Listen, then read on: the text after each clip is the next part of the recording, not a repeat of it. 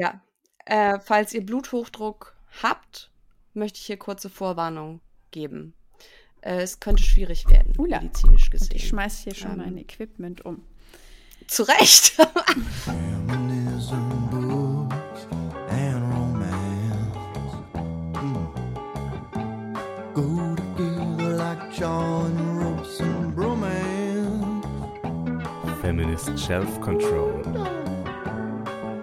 Annika Brockschmidt und Rebecca Endler lesen Romance Novels. Listen up, feminist self-control. Heute geht es weiter mit Alte Weise Männer, dem Machwerk von Nena Brockhaus und Franka Lehfeld. Ich musste gerade wirklich aufpassen, dass mir nicht ein Namensfehler, ein Autofehler passiert. Das, siehst du, das nimmt Aus, Auswüchse an, die gar nicht mehr zu stoppen sind. Das ist ganz furchtbar. Mein Hirn ist aufgeweicht und schuld ist dieses Pamphlet. Also ich dachte, und, und schuld bist du, Rebecca. Aber Ach so, ja, nee, aber du bist ja auch nur, du leidest ja auch nur unter den Auswirkungen dieses Dings. Heute geht's weiter mit Stefan Aust und Heiner Bremer, Heiner Bremer. Genau. Also ist auch lustig, dass sie direkt äh, hintereinander kommen. Auch beide Mhm. Interviews hat Franka Lehfeld äh, geführt. Zwei Journalisten, die, ich, ich muss immer aufpassen, dass ich nicht aus Versehen gendere, aber nein, es sind ja nur Interview, es sind ja keine InterviewpartnerInnen, sondern nur Interviewpartner. meinst du, die würden sich nicht mitgemeint die fühlen? würden sich garantiert ausgeschlossen fühlen. Und wenn wir eines nicht wollen mit unserem Podcast, Mm. dann ist es alte weiße Männer ausschließen. Wir sind hier ein inklusiver Mm. Podcast Mhm. und ich weiß nicht, wie es dir geht, aber also Mm. wir versuchen uns so behutsam und leise wie Mhm. möglich anzuschleichen an diese Kreaturen und ohne Mhm. brüske Bewegungen und in einer möglichst säuselnden Ton über Mhm. sie zu sprechen. Wir wollen ja auch nicht hysterisch klingen oder schrill. Schon gar nicht feministisch. Um Gottes Willen. Obwohl, Heiner Bremer wird ja der Feminist genannt. Heiner Bremer, der Feminist. Aber ich glaube, es könnte, ich, nein, ist es, ich weiß es nicht, ob es ironisch ist. Ich weiß es überhaupt nicht, ob dieses Buch self-aware ist oder nicht. Doch, oder ich weiß es, ist es überhaupt. nicht. Nein, nein, nein, ja, nein. auch wahr. Auch wahr. Zu viel, zu viel des, Da ist des nichts Wunschdenkens. Zumindest nichts mit Absicht, Meta. Zu Recht. äh, denn jetzt kommt. Die Legende. Stefan Äh, Aust. Zitat. ja. Der Mensch ist tot. Es lebe die Menschin. Wir sehen Stefan Aust mit einer für seinen Kopf viel zu großen Cappy, was auch irgendwie äh, symbolisch bedeutsamer ist, als es vermutlich beabsichtigt war, wie er ein sehr hübsches Pferd streichelt, was nichts dafür kann, dass es hier in diesem Buch abgebildet ist. Ja, vor allem das Schlimme ist, das Pferd gehört ihm ja auch noch. Ich weiß. Ähm, okay, also äh, Das Interview führt Franka Lehfeld. Natürlich, denn wie wir aus anderen Interviews mit Franka Liefeld Ah! wissen, Stefan Aus ist ihr väterlicher Freund. Rebecca, ich glaube, es gibt wenig Begriffskombinationen, die ich so ranzig finde wie väterlicher Freund. Es, es hinterlässt immer ein Geschmäckle, das man gerne schnellstmöglich wieder loswerden möchte. Das, der szenerische Einstieg von Franka Oh. Liefeld gewählt ist, Buh. sie besucht ihn bei der, auf, es ist ja Pferde. Auf einem Reitturnier. Rennen, genau. Ähm, Springturnier, glaube ich. Genau. Wo er mit seinem eigenen Gestüt vertreten ist. Mhm. Und also, wie siehst du, also es ist ein, ein längerer Einstieg als bei Mario Adolf. Ich weiß gar nicht, irgendwo in der Wohnung über mir wird jetzt gerade äh, rumgeräumt. Es tut mir leid.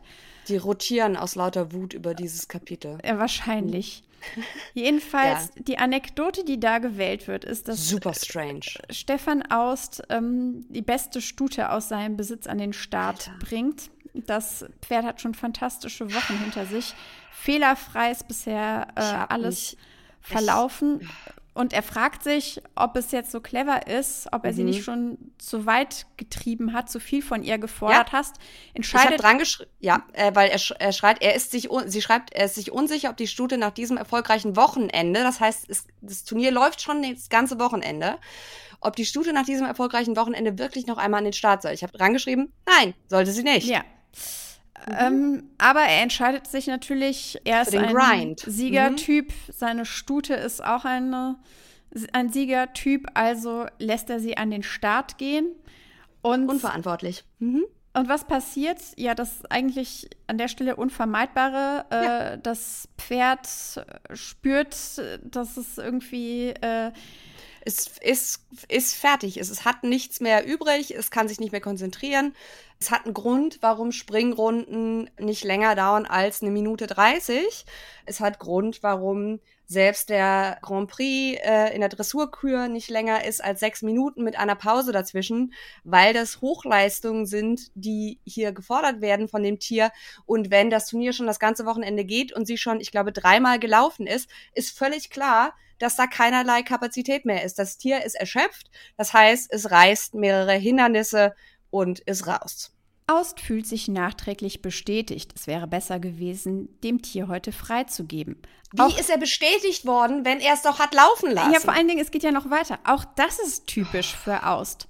Seine Stute ist ein Siegerpferd. Schließlich ist er auch ein Siegertyp. Ja, aber was ist dann, was ist dann typisch für ihn, dass er Mhm. Der seine, ja. dass er falsch einschätzt, dass Der- er der Siegertyp- überfordert? Ja, genau. Der Siegertyp überfordert die von ihm Abhängigen, bis sie nicht mehr können und sagt dann, ja, ich gewusst, hättest du nicht, konntest du nicht, ne? Ja.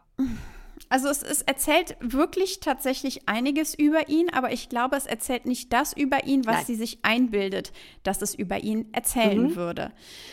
Ich fand auch spannend, dass eben hier von seinem Gestüt erzählt wird und dann sagt sie, also aus ist auf diesem Hof, zumindest wenn er nicht gerade durch die Weltgeschichte reist. Wo ich dann dran geschrieben habe, interessant auch, was das aussagt darüber, wer auf dem Hof die eigentliche Arbeit macht. Ja, aber Mhm. daran herrschte doch eigentlich nie Zweifel.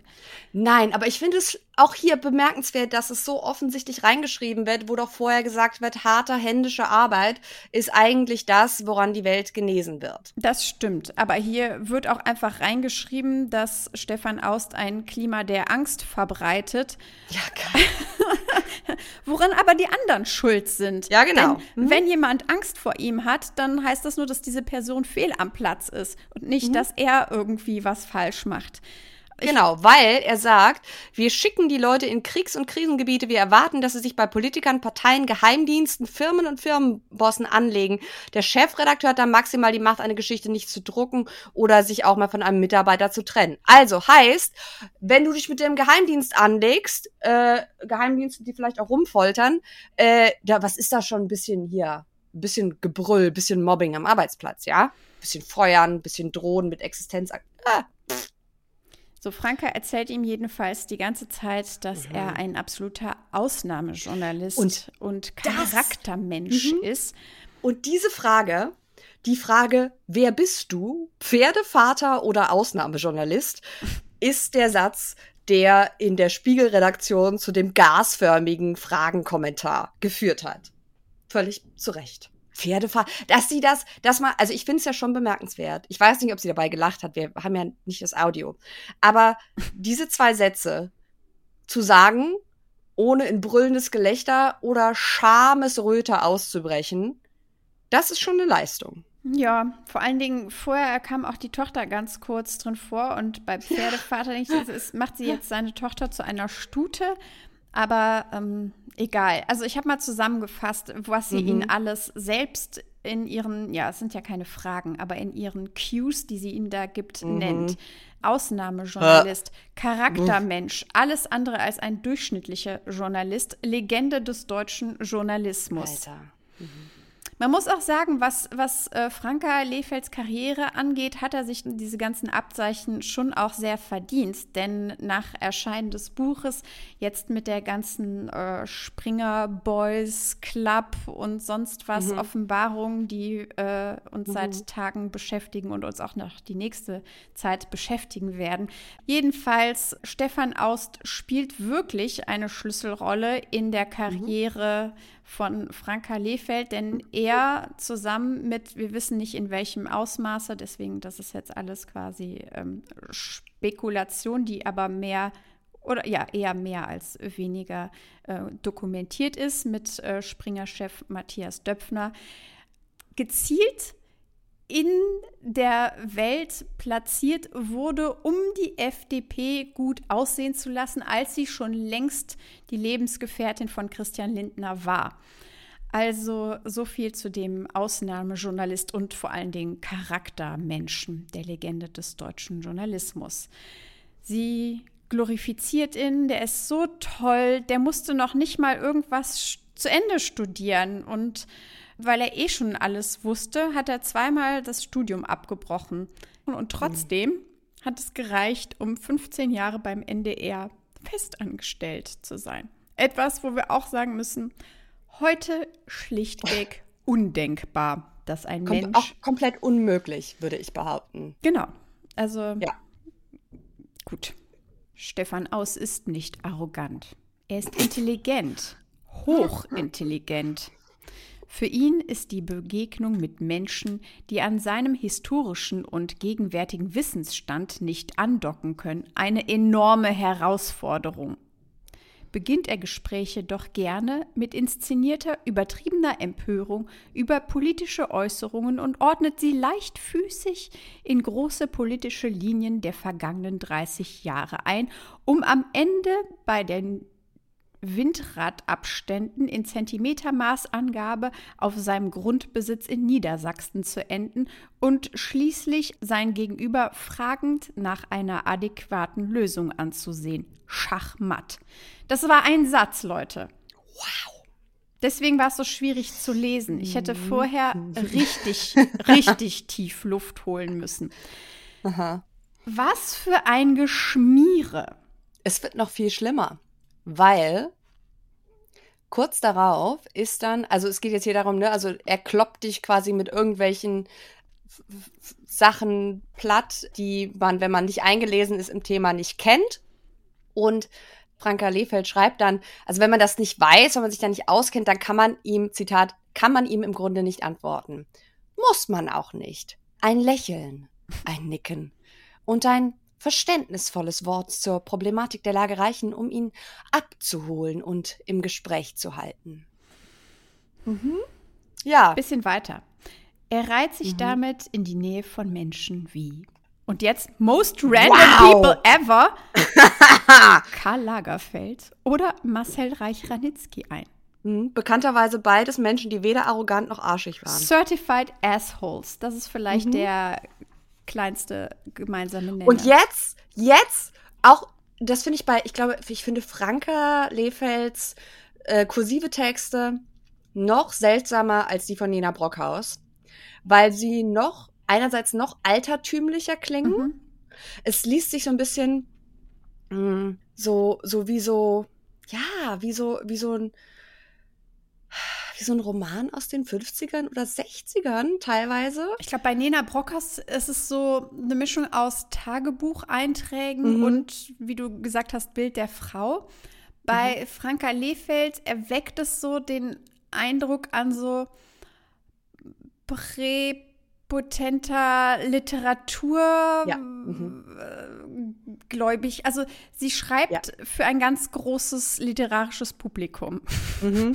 Weil sie sagt so Dinge wie auch, also. Ich finde es bemerk sagen wir bemerkenswert, ist bemerkenswert, dass sie absichtlich Sätze wie den folgenden für eine breite Öffentlichkeit mit Sicherheit ähm, schreibt. Über sich selbst. Zitat, aus eigener Erfahrung nehme ich mir heraus zu sagen, dass die zwischenmenschliche Investition in Charaktere, in Unikate dieser Art für den eigenen Horizont hochgradig rentabel ist. Aha. Ho. Tie- Tiefe Freundschaften, ich sag dir. Ja, aber ähm, man muss aber so viel sagen, falsch ist es in ihrem Fall nicht. Nee, es ist Hochgradig es- rentabel gewesen. absolut. Ich finde es nur bemerkenswert, dass sie das laut sagt und äh, beziehungsweise hier reinschreibt. Ja, aber ich glaube, dass sie davon denkt, dass sie das so kompliziert geschrieben hat, dass es sowieso niemand versteht. Weil äh, das, der Satz, also das ist, das ist schon fast Persiflage. Also was sie eigentlich sagen will, ist, Mhm. ich glaube, dass es sich lohnt, nett zu mir zu sein. Das ist das, was da steht. Nett zu ihm zu sein. Oder? Ja, nicht ganz klar. Also Also, weil ich habe nämlich gedacht, weil sie sagt doch die ganze Zeit, stimmt. Äh, nee, du hast recht. Also ich glaube, ne? also was sie sagt wie ist, störrisch er ist oder wie sperrig und wie una also sie sagt nicht unangenehm, aber sie sagt vorher, es würden sich sicherlich zahlreiche Stimmen finden, die ihn als arrogant oder einfacher gesagt eingebildet bezeichnen würden. du hast recht. Also es ist so, es lohnt sich, es lohnt sich für mich, nett zu ihm zu sein. Genau, und dann auch mal einfach nur zu nicken und nett zu lächeln. Und dann, und sie, schm- sie, sie es ist ja so fast so ein bisschen Flirt, ja? Ah, Weil- absolut. Also, es ist ja nicht nur Honig um Bart schmieren, sondern sie sagt dann auch, Nee, nachdem. die schmiert der Honig auch ganz woanders rum. Genau, weil sie, sie sagt dann ja noch, nachdem sie also gerade klar gemacht hat, arrogant und er, das wird oft in Beziehungen zueinander gebracht. Und dann sagt sie, Zitat, Arroganz vermittelt oft eine gewisse Unnahbarkeit. Das kann durchaus anziehend oder interessant wirken. Hot Left Turn hatte Ulrike Meinhof diese Art auch dir gegenüber. Wow. Aber weißt du, was Hm. das, also es, es ist schon fast auch so ein bisschen so eine, ja, ist es eine Umkehrung einer Trope? Ich weiß es nicht so ganz, weil es gibt die Trope schon auch für beide Geschlechter. Aber es ist so, Mhm. sie kann sich selbst hochjazzen als große Ja. Verführerin, weil sie es schafft, den Ausnahmejournalisten, den Charaktermensch Stefan Aust zu zähmen. Ne? Das Genau, hat weil so sie ein kommt mit dem, so nach, oder alle sagen, er ist ein Arsch, aber ich bin gut mit ihm befreundet. ich habe ihn Ich habe ihn, erobert. verstanden, ich hab ihn verstanden. Und er hat in mir eine äh, Gleichgesinnte erkannt, Ja. wie uns das ja am Anfang Ich erklärt bin wurde. würdig. Ich bin seiner Zeit würdig. So Mhm. wie er, Fragezeichen, seiner Zeit auch Ulrike Meinhof würdig war. Mm, oh, ich boah, finde, es ist so viel in diesem Interview drin, wo ich. Ja, um, Also, äh, um auf die ganzen Verstrickungen zwischen Ulrike Meinhof, also, Aber äh, also, bekannt äh, Ja. Funk und Fernsehen, äh, Ja, ja, ja. Aber es gibt einen Punkt, zu, ich, das, wir müssen sonst auch zu Ulrike Meinhof gar nicht mehr viel mehr sagen, weil es ist äh, immer dasselbe. Bis auf eine Sache, wo ich so dachte, was willst du uns denn damit jetzt eigentlich sagen? Aber auch da wird natürlich nicht nachgefragt. Aber äh, Zitat, man hätte erkennen können, was für eine Revolution geplant war. Es war in Wirklichkeit so, dass Ulrike schwer depressiv. Aber warte mal, Annika, ich glaube, wir müssen ganz kurz sagen, äh, Ulrike Oh, Meinhof, ja. ähm, Mhm. Bader-Meinhof-Fraktion. Mhm. Hier kurz Rebecca aus dem Schnitt. Uns ist nämlich nachher aufgefallen, dass es nicht schaden kann, ein paar mehr Infos zur RAF beizusteuern. Also zur Roten Armee-Fraktion, die für Kontext und das Verständnis der Person Stefan Aus vielleicht ganz wichtig sind, die man aber in alte weiße Männer ganz vergeblich sucht. Deswegen ganz kurz Best of Wikipedia. 1970 von Gudrun Enslin, Andreas Bader, Horst Mahler und Ulrike Meinhoff gegründet, ist die RAF eine linksradikale terroristische Gruppe, die für 33 bis 34 Morde und zahlreiche Anschläge zwischen 1972 und 1993 verantwortlich ist. Darunter beispielsweise auch die Schleierentführung und die Entführung der Landshut, dieses Flugzeug. Bis auf Mahler sind die Gründungsmitglieder heute alle tot. Mahler hat es allerdings in sich. Der war mal Rechtsanwalt und nach seiner Karriere als linker Terrorist ist er Neonazi, Antisemit und Holocaustleugner geworden und ist das bis heute. Was Aust angeht, da gibt es seit den Anfängen Verbindung zu dieser ersten Generation von RAF-Leuten. Man kennt sich und Aust hat dann auch später mehrere Bücher, Drehbücher und Filme über die RAF gemacht. Laut Wikipedia gibt es da noch eine sonderbare He Said, She Said Geschichte, die mit den Kindern von Ulrike Meinhoff zu tun hat, die entweder von Stefan Aust gerettet oder entführt worden sein sollen. Aust soll auch laut eigener Aussage einem Mordanschlag der RAF knapp entgangen sein. Eigentlich alles extrem spannend und wir hätten dazu auch gerne mehr im Buch gelesen, aber wie ihr es schon erahnt, findet sich darin absolut nichts.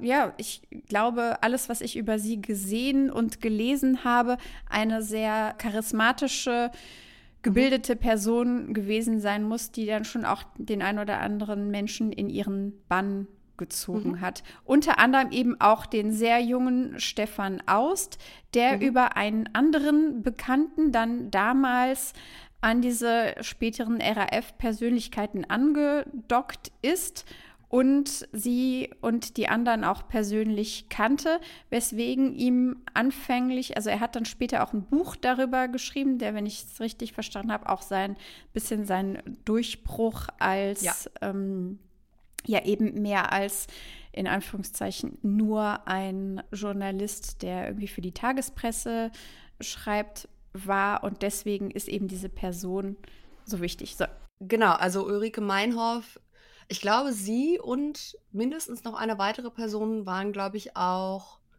oder galt zumindest äh, im Nachhinein dann als, als hochbegabt, also äh, Stipendiaten der Studienstiftung des deutschen Volkes und so weiter und so fort. Also schlaue Menschen, die auf ganz massive Abwege geraten sind, die und unter anderem den eben zitierten Banker, den wir eben aus der Wirtschaftswoche zitiert haben, den haben. Ausnahmebanker, Den Ausnahmebanker, wie was? den Ausnahmebanker Alfred Herrhausen. Genau. Und da wäre ich interessiert, einfach, was du meinst, was er damit uns sagen will, weil ich weiß es nicht.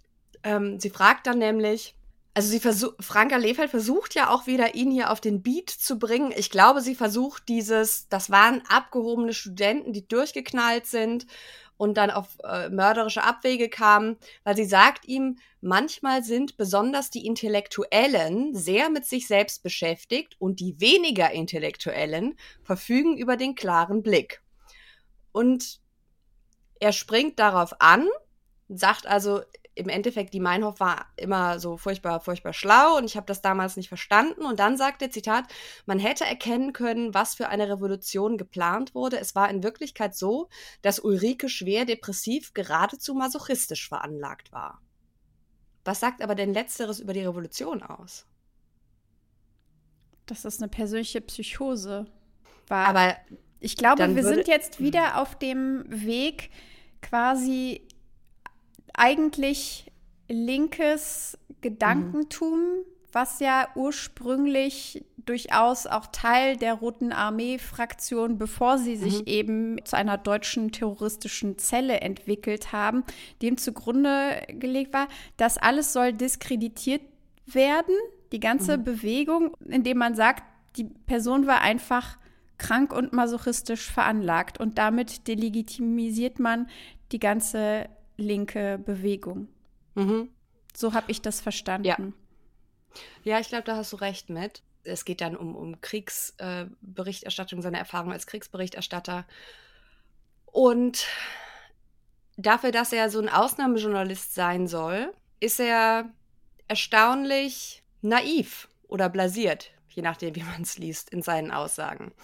Er schreibt beispielsweise, wir waren an der Frontlinie zur Berichterstattung im Iran-Irak-Krieg. Zitat, ich spürte keine Angst, ich hatte das Gefühl, das wäre nicht mein Krieg, daher könne mir nichts passieren. Sagte, ja, da- das ist aber, Vielleicht ist das auch einfach so eine Art Coping-Mechanism, um, den man entwickelt, Mhm. um so etwas überhaupt. Also ich habe auch nicht das Gefühl, muss ich sagen, dass Paul Ronsheimer, wenn er von der Bild irgendwo hingeschickt wird, oder wie heißt dieser Typ, der sich auch so immer ganz schlimm auf Mhm. ach, Twitter der mit dem Helm immer, Ja, ja, der Enno, Rothaarige, En- ja. Enno Lenze. Genau. Ja.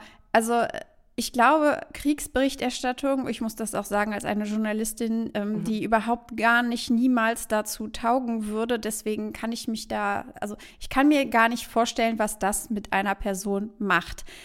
Ich kann mir allerdings vorstellen, dass wenn man das macht und wenn man mehrere solcher Einsätze mitmacht, dass man sich dann irgendwie an irgendeine Form des Magical Thinkings, was die eigene Immunität angeht, vielleicht dann doch, dass das ein Coping-Mechanism ist, dass das jetzt nicht unbedingt weise ist, ist klar, aber ich kann mir vorstellen, dass das ja, dass man das braucht und dass das deswegen irgendwie funktioniert. Also dafür kann ich ihn jetzt nicht Mhm. schämen, weil wer weiß, was ich in dieser Situation tun würde. Ja, doch, ich finde, da ist was dran. Mhm. Was ich interessant finde, ist, dass er ähm, dann sagt, auch sehr telling über sich selbst, dass er sich eigentlich in den letzten Jahren überhaupt nicht verändert hat und keiner seiner Meinungen sich geändert hat, dass er aber Wow. sieht, dass sich die Ansichten des Mainstreams von Medien und Politik verschoben haben, so dass er als Journalist, der mal mit der Linken sympathisiert hatte, der Kamerad in Anführungszeichen von RAF-Persönlichkeiten war, dass er da über sich selbst sagt, naja, ich bin nicht anders geworden, aber die Welt hat sich gedreht und ich habe mich einfach nicht mitgedreht. Und deswegen, so erklärt er sich, ist ihm aus ihm nun ein konservativer Typ geworden. Und also da, da wird gar nicht drauf eingegangen, aber Stefan Aust ist auch einer, der immer wieder zitiert wird, wenn es um Klimakatastrophenleugnung geht, der von Anfang an in seinen Medien die ganze Zeit dieses Both-Siderism ähm, gepusht hat, der immer gesagt hat, ja, aber wir wissen doch gar nicht mit Sicherheit und der mit in Deutschland auf jeden Fall an vorderster Spitze dafür verantwortlich ist, dass es in den letzten 20 Jahren eben keinen politischen Wandel, was die Klimapolitik angeht, gegeben hat. Also so viel zu, ja, die Ansichten ändern sich und du hast kein Stück weit dazugelernt. Das wird aber als Charakterstärke ausgelegt. Das ist das, was einen echten Mann ausmacht, dass er eben bei seinen einstigen, längst überholten Überzeugungen bleibt. Und da frage ich mich, wie kann man denn ernsthaft mit so einer Person sprechen und dann denken, ja, das ist die Lokomotive, an die ich jetzt meinen Wagen hänge, die uns in eine Zukunft äh, führen soll. Wie, wie kommt man dazu? Ich glaube, die Dimension wird gar nicht erst aufgemacht. Ich glaube, die Zukunft, äh, wegen der man sich an die Lokomotive Stefan aushängt, ist die persönliche, private, direkte Zukunft der eigenen Karriere, des eigenen Weiterkommens. Ja. Ich glaube, die gesellschaftliche Dimension ist völlig Wumpe. äh, weil, oh, auch bezeichnend und sehr passend zu dem, was du gerade gesagt hast, ist, dass Stefan Aus auf die Frage, was hast du anders gemacht als all die anderen, als Macher von Spiegel TV, er sagt, Zitat, es gab eine Regel, keine Experten, keine Politiker. Okay. Wir machen ein Programm völlig ohne Expertise. Ja, gut. Und ich habe dazu geschrieben, keine Expertise wäre auch eine feine Überschrift für dieses Machwerk gewesen. Ja. ähm, es folgt eben Auszüge dann aus, aus seiner Zeit bei ähm, Spiegel TV und so weiter. Und es ist wirklich schön, weil es ist ein absolutes Glorifizieren des Grindes ist. Null Freizeit. Bis Die, Mitternacht in der Redaktion sitzen. Genau, für eine Sendung, die am Wochenende lief. Und dann sagt er auch so, ja, auch wenn ich das damals nicht gesagt habe, dass am Wochenende bei uns die Musik spielt, die Sendung lief am Sonntagabend. Wer am ersten Wochenende nicht bis Mitternacht geblieben ist oder darüber hinaus, ist dann nicht lange geblieben, nicht wahr? Das heißt, es wurde einfach erwartet, dass die Leute komplett auf alle ihre freien Tage, auf den Feierabend verzichtet. Und damit, also ich musste Ganze Personengruppen ausschließt, ne? ja, genau. Und es ist auch so ein Arschlochverhalten, ne? Also es ist so, nee, ihr müsst am Wochenende nicht bleiben, aber wer nicht bleibt, der braucht doch gar nicht mehr kommen. Ja. Weißt du, wer das, wer, ich, ich sag nur Gilmore Girls, welche Persönlichkeit aus dem Gilmore Girls Universum ist absolut eins zu eins Stefan Aust? Mitchem Hansburger. Oh! Ja! Wow. Ah, also er ist so eine Ja. Persiflage, dass selbst in Hollywood geschriebene Charaktere Schwierigkeiten haben, an diese, an diese Grausamkeit und an dieses Glorifizieren dieses, dieser Arbeit. Ech, das ist alles so ekelhaft. Ja, jedenfalls ähm, eine Frage, die auch wieder eigentlich, was ist das für eine Frage? Woher kommt die Veränderung in der Gesellschaft, dass für viele die Freizeit wichtiger geworden ist als die Arbeit? Vielleicht daran, dass wir den fucking Kapitalismus zu Ende gespielt haben? Und wir gemerkt haben, es gibt nur ganz, ganz wenige Gewinner. Die gewinnen immer mehr. Und die meisten gehören nicht dazu. Aber nein, es liegt daran, dass viele auch von staatlichen Organisationen leben. Und dann, Annika, ich weiß, du freust dich, weil dann haben wir wieder die, ähm, das, das, ah, Die Anekdote, die ihm Mhm. dazu einfällt. Mhm. Es ist, ähm, es ist, es ist, wow, es ist, äh, ich, ich habe nur in Großbuchstaben, ja, das darf ich nicht in ein Mikro sagen, was ich reingeschrieben habe. Soll ich kurz vorlesen? Ja, gerne. Hm. Zitat. Aber ich glaube, es gibt nach wie vor noch Leute, die richtig die Ärmel hochkrempeln und wirklich was bewegen. Ich erkenne das manchmal in der Generation junger Migranten. Neulich hatte ich mein Handy verloren. Ich bin also in so einen Handyshop gegangen. Und da haben mir zwei junge Türken geholfen. Die haben sich richtig ins Zeug gelegt. Sie haben sich um mich als Kunden gekümmert. Da dachte ich, die wollen noch was erreichen. Die wollen Geschäfte machen. Also insgesamt ist die in den Arbeitsmarkt tretende Generation eine faule Generation. Die ganze Mentalität dieses Landes besteht darin, die Work-Life-Balance und andere Nichtigkeiten anzupassen. Antwort Franka Lefeld, eine faule Generation. Was sind die Ursachen für diese Faulheit? Nee, pass auf, wir müssen erstmal die Anekdote auseinanderpicken. Mhm. Das ist, ähm, Oh. Das ist, das ist, das ist ein bisschen die Funktion, die, ähm, ich zitiere wieder Liberty Adams. Der schwarze Hausmeister, ähm, Ja. der Ricky die Augen öffnet. Das ist in dem Mhm. Fall kein schwarzer Hausmeister, sondern zwei in Anführungszeichen junge Türken aus einem Handyshop. Stefan Aust, woher weißt du, dass das zwei junge Türken sind? Woher, ja, also er, er möchte damit eigentlich sagen, dass alles das, was er gesagt hat und was er im Folgenden sagen wird, ihm ja bloß nicht als Rassismus oder Nein, als nein, Klassismus ausgelegt werden sollte. Denn nein, es, es gibt auch Ausnahmen von der Regel, zum Beispiel junge türkische Männer, von ihm natürlich angenommen türkische Männer, die in einem Handyshop sich um ihn als Kunden so gut gekümmert haben, dass sie sich richtig ins Zeug gelegt haben, um Stefan fucking Austs Handy zu reparieren. Von wegen Servicewüste Deutschland. Eine Sendung übrigens, ich glaube in einer Sat1-Sendung, für die ich als Praktikantin mal Recherche machen musste. Das war ganz schlimm. Anyway. Oh, Und ja, also auch die Unfähigkeit zu sehen, dass ich meine, ich bin, ich, was bin ich froh, dass Stefan Aust auch auf zwei junge Migranten getroffen ist, die eine Lanze für alle gebrochen haben, wo er denkt, ja, es gibt natürlich auch hier anständige Migranten. Ne? Ich bin super froh darüber. Aber die Tatsache, dass das ein Beleg dafür sein sollte, dass dieser Grind, dieses Streben nach Leistung, dieses sich abarbeiten an Wochenenden, sich krank puckeln, dass das Sinn macht. Ausgerechnet, das ist ein Niedriglohnsektor, den er da als Beispiel äh, aufführt, ja. Nein, Bootstraps, Rebecca, Bootstraps. Vielleicht, vielleicht ziehen die ein Handyshop Imperium auf, weil sie sich so ins Zeug legen. Es, ich, Oh Mann, das ist einfach so. Es ist so bleak, es ist so, Genau. so, oh, hart. Das, äh, das ist, glaube ich, mit eins der, wenn ich, es ist das schlimmste Interview, ich weiß es nicht, aber es ist schon, es liegt schon mal ganz schön vor. Es ist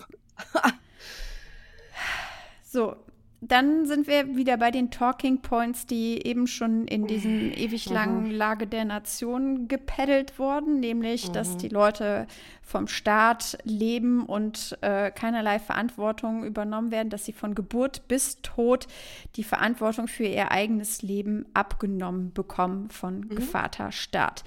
Alles auch FDP Talking Points, also wir müssen eigentlich unser ganzes Sozialsystem zurückfahren und äh, Könnte, könnte auch eins zu eins aus einem, aus einer republikanischen Partyplattform übrigens sein. Ja. Ne? Also, äh, äh, sich um Leute kümmern ist äh, Privatsache, zieh dich an deinen Bootstraps hoch, Steuersenkungen, Deregulierung, äh, der Stärkste und der Beste setzt sich schon durch und alle anderen haben es halt nicht hart genug versucht.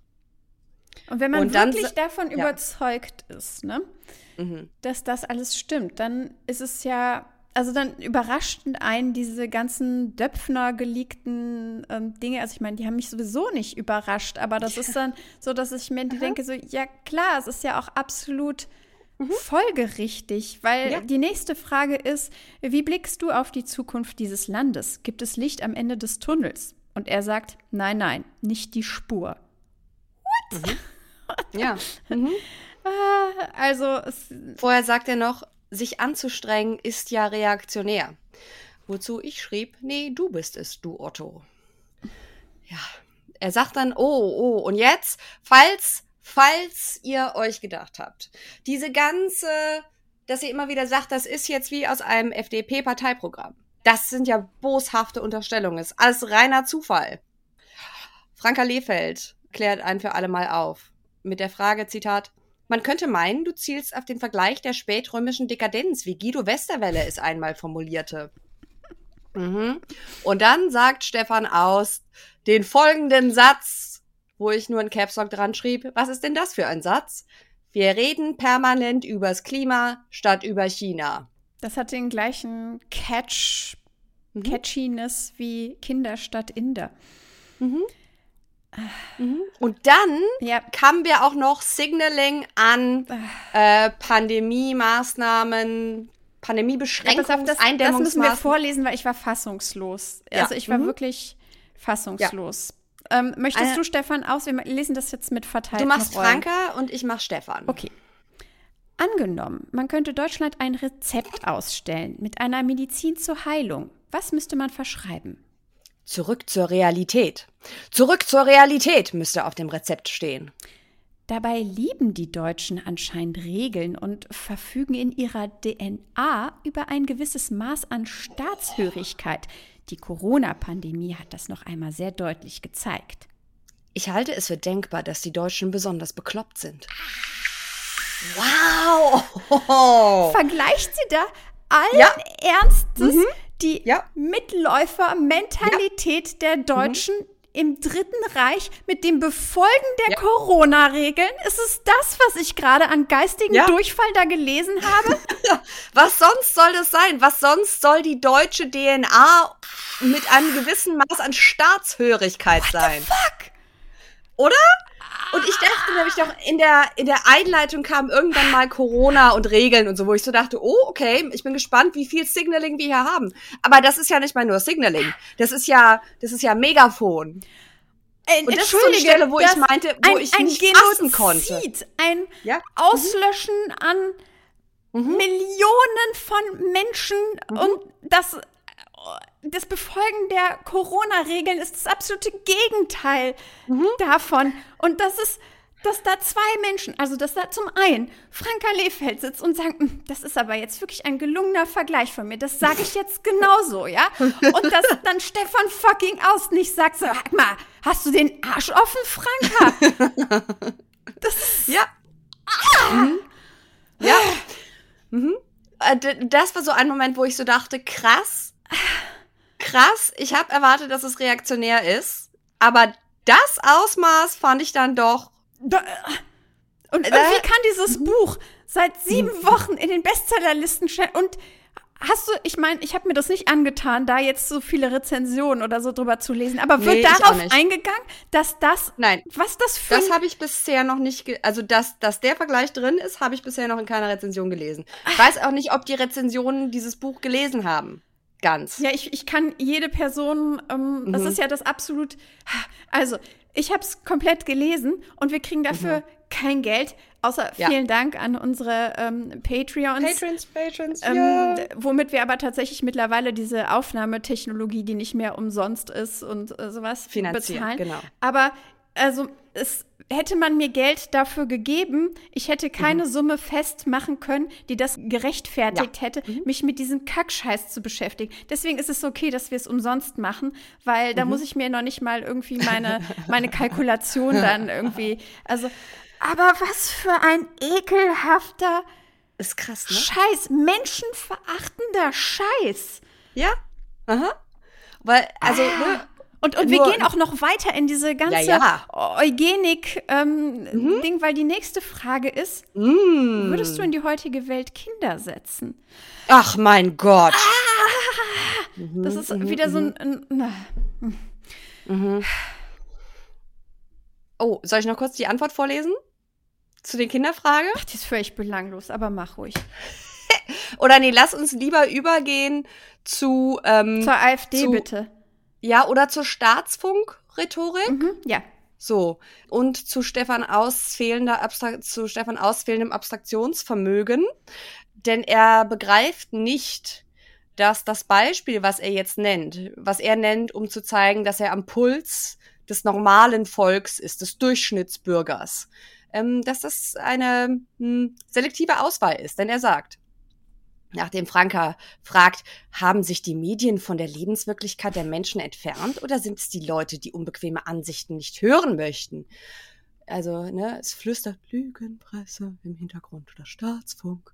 Stefan Aus sagt, wenn ich auf einem Reitturnier mit Leuten sitze und wir reden über das ein oder andere Thema, habe ich den Eindruck, es sind mehr Leute meiner Meinung als anderer Auffassung. Ja, no shit, Du bist Stefan auf einem Aus. Du bist am Reitturnier. Reitturnier mit anderen Gestütsbesitzern.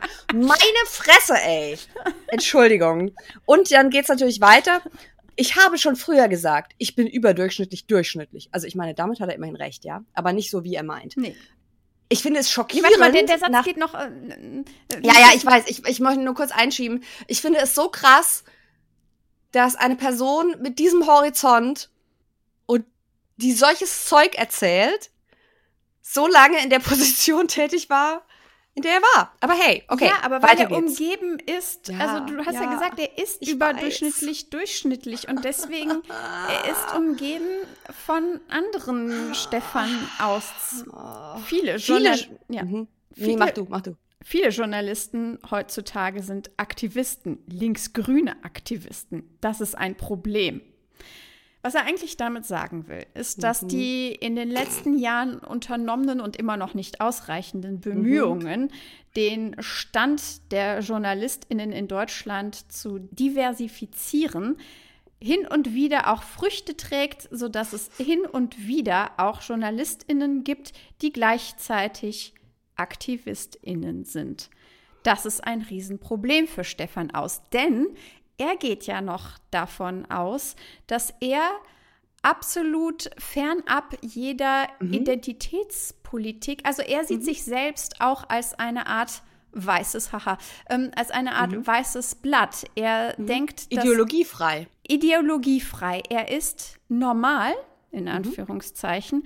Und damit sind alle, die nicht so sind wie er, unnormal. Ja, genau das. Und äh, Franka Lehfeld wittert natürlich Morgenluft und äh, sagt, also haben sich die Medien von der Bevölkerung entfernt. Und dann legt er richtig los. Willst du vorlesen? Gewissermaßen ja. Ein anderes Problem ist die AfD. Es ist ein Problem, dass es diese Partei gibt, denn dadurch lassen sich bestimmte Positionen sofort diskreditieren. Stefan Aust! What the fuck? Also das Problem ist, die AfD ist für ihn sowas wie ein Schönheitsfehler, denn sie hat bestimmte Positionen besetzt, um daraus zu mobilisieren. Und diese Positionen sind jetzt icky für andere Parteien und Gruppierungen, die aber eigentlich für das Gleiche stehen. Genau. Er führt fort. Ich sage immer, AfD ist das Kürzel für Aktionsgemeinschaft für die Diskreditierung unliebsamer Positionen. Ich habe für dieses Szenario einen dummen Spruch. Ja, Wenn, dumm ist er. Mhm. Wenn Alexander Gauland sagt, es regne, dann scheint deswegen noch lange nicht die Sonne. Ich lasse mir von denen nicht diktieren, was ich zu sagen habe, was ich sagen darf und was nicht. Franka Lehfeld, diese Position muss man erstmal durchhalten. Das Ding ist ja auch, So tapfer, der Stefan. Ja, Stefan, ähm, Stefan, Stefan Gauland. ähm, Alexander Gauland, lieber Stefan aus, sag nicht, es regnet. Wenn Stefan Gauland rassistischen Müll erzählt und Stefan du, Gauland. habe ich Stefan Gauland jetzt? Sorry. Potato, fand's sehr Potato. Wer kann diese ganzen Kartoffeln auseinanderhalten? Also, wenn Alles weich gekocht. Alexander, ja. Alexander Gauland irgendwelche rassistischen Äußerungen sagt und du mit ihm übereinstimmst, dann sagst du nicht, die Sonne scheint, sondern dann hast du auch rassistische Positionen. Also dieses, ah, dieses, diese Annahme, dass die AfD den Finger in vorhandene Wunden legen wird. Das ist übrigens auch das, was Thilo Sarrazin mit sehr großem Ja. Erfolg ähm, gemacht hat. Also, also ein altes, altes Playbook. Aber jedenfalls, diese Annahmen, dass die schon eigentlich einen wahren Kern haben und dass wir einfach nur zu feige sind, um genau hinzusehen und dass durch die AfD und dieses durch wahrscheinlich mediengemachte Unbekömmlichkeit dieser Position wir uns diesen Themen nicht widmen, das ist einfach eine Lügengeschichte, die da gepeddelt wird. Und es ist, das ist auch das, nicht, nicht nur ähm, Thilo Sarrazin macht sowas, sondern auch übrigens Alice Schwarzer.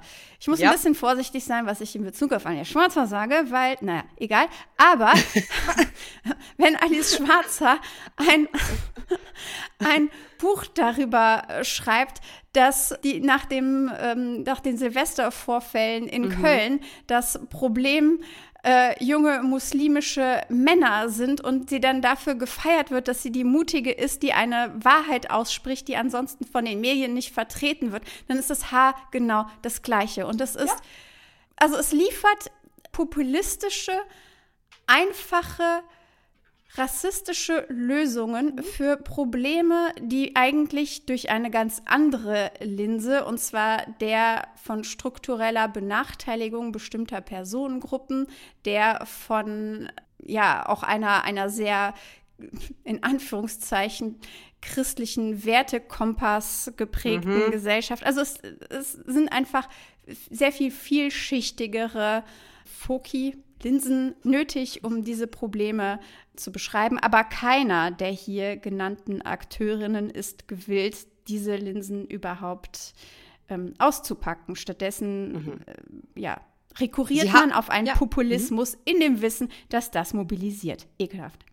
Mhm. Und er haut ja, also er geht, es geht ja noch weiter, ne? Also er, er legt ja jetzt richtig los und sagt, also deswegen geht er nicht mehr so oft in Talkshows, weil wenn er reaktionäres Zeug in die Kamera sagt, dann werden diese Sachen verbreitet und dann werden ihm das, wird ihm das um die Ohren gehauen. Und da hat er keine Lust mehr drauf. Und auch beliebtes Argument, was man dann auch oft von übrigens transfeindlichen Feministinnen und sowas hört, dass er sagt, ich kann ja gar nicht rechts sein, weil ich habe mich ja mit der Rechten so viel auseinandergesetzt. Ganze Bücher habe ich über dieses Thema geschrieben, sagt er. Und dann sagt er es tatsächlich ganz offen, das, was ich gerade rausinterpretiert habe. Zitat, mich heute für Aussagen zerreißen zu lassen, die angeblich rechts sein sollen, das sehe ich nicht ein. Oh. Ja, diese ganzen woken Leuten, die tatsächlich Dinge auf die Waagschale legen und versuchen zu verstehen, was ist das eigentlich, was da gesagt wurde. Weg mit denen. Weg damit. Es geht noch weiter. Wir, wir nähern uns fast dem, wir nähern uns dem titelgebenden Zitat. Dem Höhepunkt dieses Interviews. Mhm. Magst du Franka lesen? Wenn wir über die Interpretation von Halbsätzen sprechen, lass uns. Ach, übrigens, auch wir haben gar nicht darüber gesprochen. Es ist bemerkenswert, Franka Lehfeld duzt bisher alle und Nena Brockschmidt siezt alle. Du hast Brockschmidt gesagt! Schwein! Was ist passiert? Oh Es war nur eine Frage der Zeit. Slender! Slender! Ah!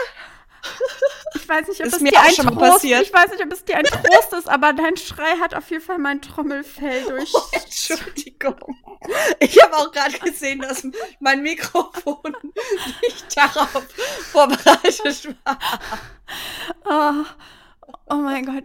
Möchtest du Franka Lehfeld im Folgenden Franka Endler nennen, nur damit wir ein bisschen ausgleichende Restorative. Justice hier reinbringen? Lena Brockschmidt und Franka Endler.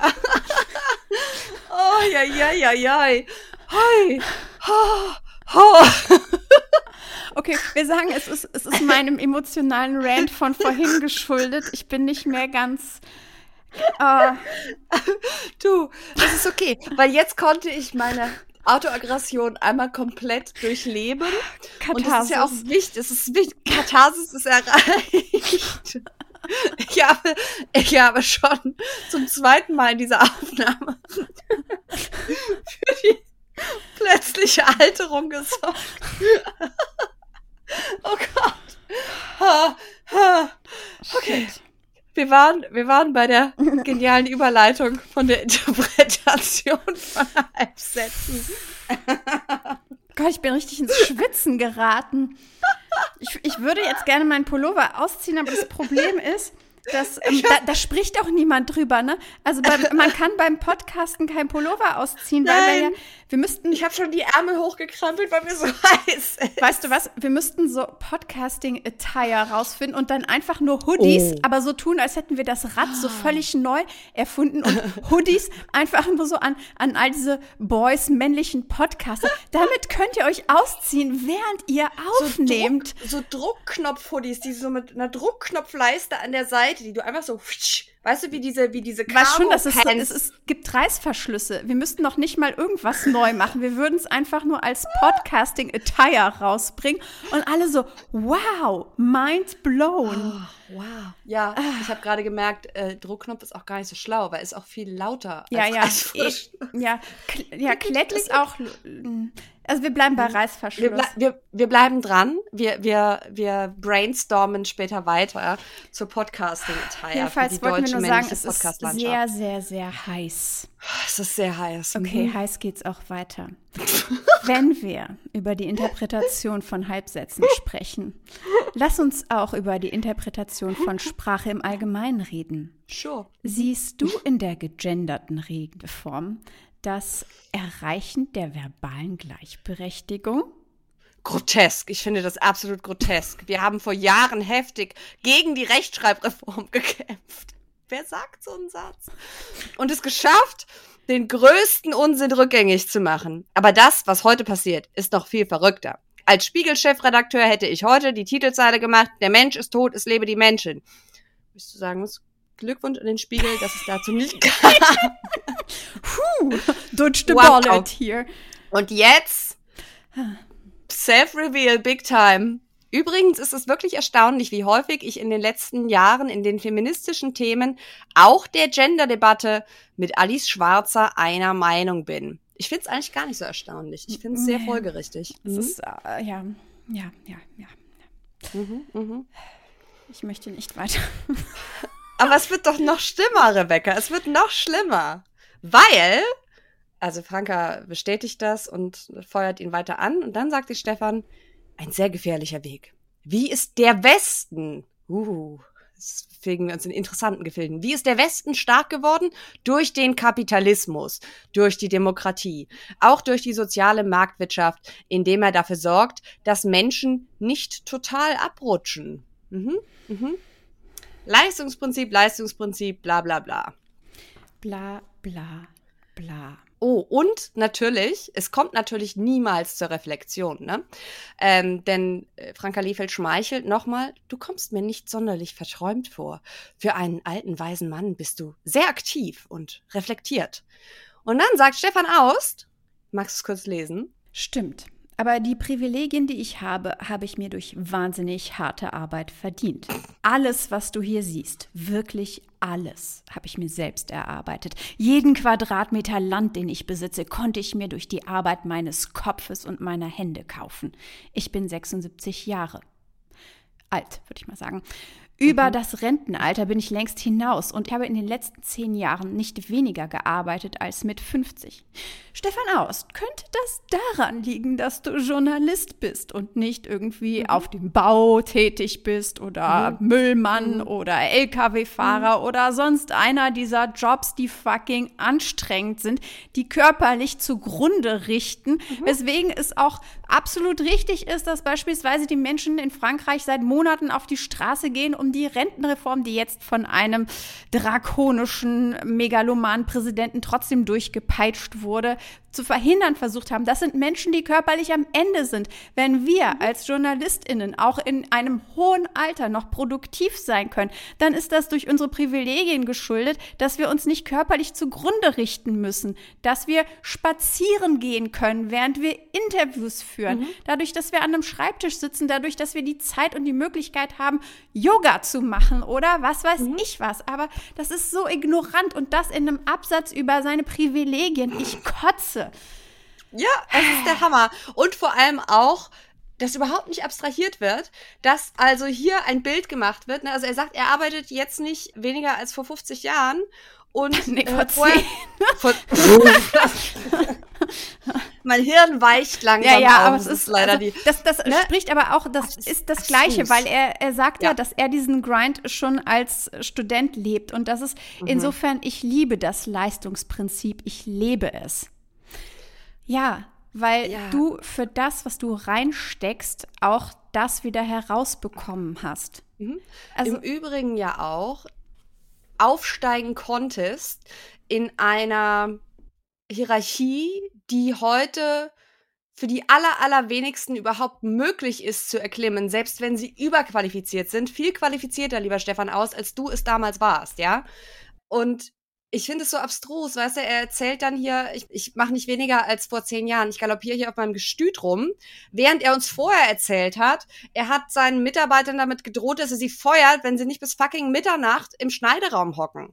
Und, ja, es, es aber geht nein. ja noch, noch weiter. Er glorifiziert die Zeit und den Aufwand, den er in seine Arbeit, mhm. in seine Karriere gebuttert hat, ja bis zum wirklich Unmöglichen, weil dann mhm. geht es auch darum, wie die Vereinbarkeit von, von Familie. Wir haben ganz zu Anfang auch erfahren, dass Stefan Aust eine, eine Tochter hat. Ja, erstmal geht es ganz kurz um seinen Look. Er versucht da so ein bisschen das mhm. aufzubauen, dass er so ähnlich wie Steve Jobs einfach viel zu mhm. wenig Zeit hat, um über Garderobe nachzudenken, weswegen er immer zum gleichen Poloshirt und zur gleichen Mütze greift. Mhm. Okay, Stefan Aust, meinetwegen, mhm. deine Marotten, who cares? Aber dann ja.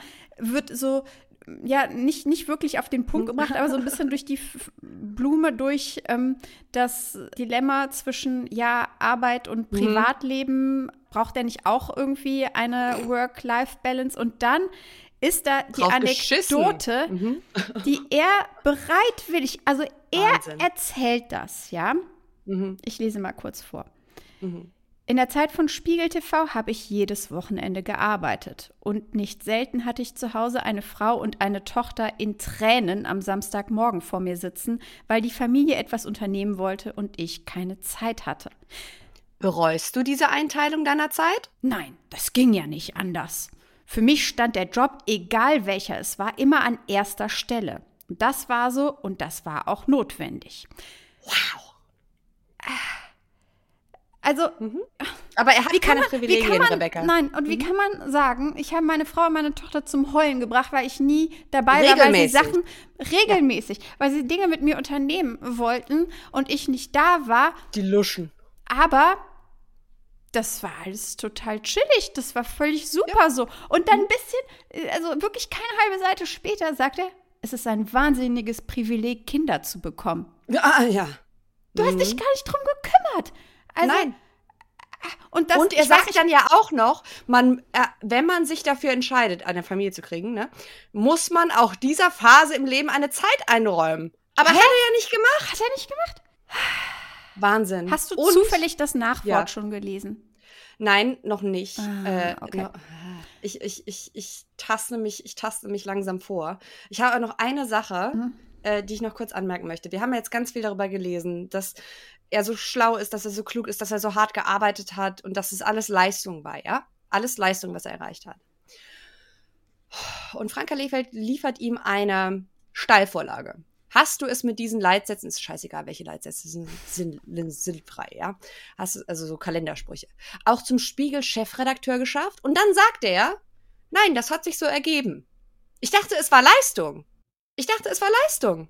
Das hat sich so ergeben. Und dann sagt er, irgendwie war mir schon als Schülerzeitungsredakteur klar, dass ich das mal werde. Was sonst? Wow. Hm. Mhm. Was, was sonst, Rebecca? Was sonst als der Chef einer landesweit, eines landesweiten Magazins? Was sonst? Äh, Es, es wäre ja sehr schön, wenn sich das für alle so Mhm. ergeben würde, die das mal träumen. Das ist so, äh, träume ja nicht dein einen Leben, lebe deinen Traum. Stefan Aust. Ja, im Nachwort, ich meine, wa- wahrscheinlich, es wird ja mehr als zwei Folgen über dieses Buch geben, fürchte ich. Aber ich Ja, kann ja. schon mal vorwegnehmen, dass äh, sie dann noch mal Revue passieren lassen, mit wem sie da überall gesprochen haben und dass das ja alles auch große Familienmenschen waren, die es erfolgreich geschafft haben, eben Familienväter zu sein, wo in jedem Interview steht, dass der Vater abwesend war. Einer später wird Ja. erzählen, dass er den Abiball seiner Tochter verpasst hat. Das ist aber nichts, nichts davon ist irgendwas, was die beiden Ladies dazu verleitet, da vielleicht noch mal zu fragen, sondern das ist alles, alles für den Grind. Und auch die, die Frauen, die das Ganze ermöglicht haben, werden an dieser Stelle komplett unsichtbar gemacht, weil deren Arbeit, Care-Arbeit, das ist, das ist ja wahrscheinlich auch Therapeutendeutsch, das existiert ja gar nicht. Ja, nee. Aber manchmal, Rebecca, manchmal bringen sie Plätzchen und dann werden sie im Vorspann erwähnt. Es ist Zeit, Rebecca, für Heiner Bremer. Heiner Bremer. Der Feminist. Sorry. ähm, möchtest du das, das Zitat? Also Ja. übrigens, er ist mit erhobenem Zeigefinger über dieser Doppelseite in einem schwarz-weiß sehr nah Porträt abgebildet. Mit erhobenem Zeigefinger, der Feminist. Das Zitat lautet: Früher hat ein Flirt niemanden aufgeregt. Ein stilvoller Flirt war eine wunderbare Form des Kompliments. Und das, das bringt auch schon uns gleich ins richtige Setting, denn ich muss sagen, Das war Dieses großes Intro. Kino. wow. Pass auf, wir, wir lesen ähm, einen Teil, aber das Intro ist sehr lang. Wir lesen nicht das ganze Ding vor, Mhm. aber wir lesen, würde ich sagen, ab Seite 70, Unten? ja genau, den letzten, Mhm, den mhm, letzten mhm, Abschnitt vor. Möchtest du? Ja. Okay, Mhm. bitte. Große Bühne, Trommelwirbel. Bremer, also kurz, kurzes Setting. Er ist, ich glaube, bei RTL. Mhm. RTL, ich weiß nicht, was der Akzent war, der gerade reinkam. Es, er ist bei RTL und sitzt, obwohl er kein Chef mehr ist, im Chefsessel. Sessel. der Chefseppel im Chefsessel, ja. äh, obwohl das nicht sein Büro ist. Also, sagt auch schon nichts. Egal. Bremer wendet den Blick von der Druckerschwärze ab und schaut durch die offene Tür in den Flur. Eine junge Frau steht am Postregal und wühlt durch die Briefe. Er kennt sie nicht. Wahrscheinlich wieder eine neue Praktikantin oder Volontärin, denkt er. Da die Zeit bis zu seiner Abendverabredung überbrücken muss, spricht er sie an. Warum Guten liegt hier Abend. Heu? nein, Entschuldigung. Da liegt kein Heu. Nein, nein, da liegt kein Heu. Das ist viel schlimmer. Guten Abend, sagt er hanseatisch kühl mit seiner Kommentatorenstimme. Guten Abend. erwidert sie. Jetzt weiß er wieder, wer sie ist.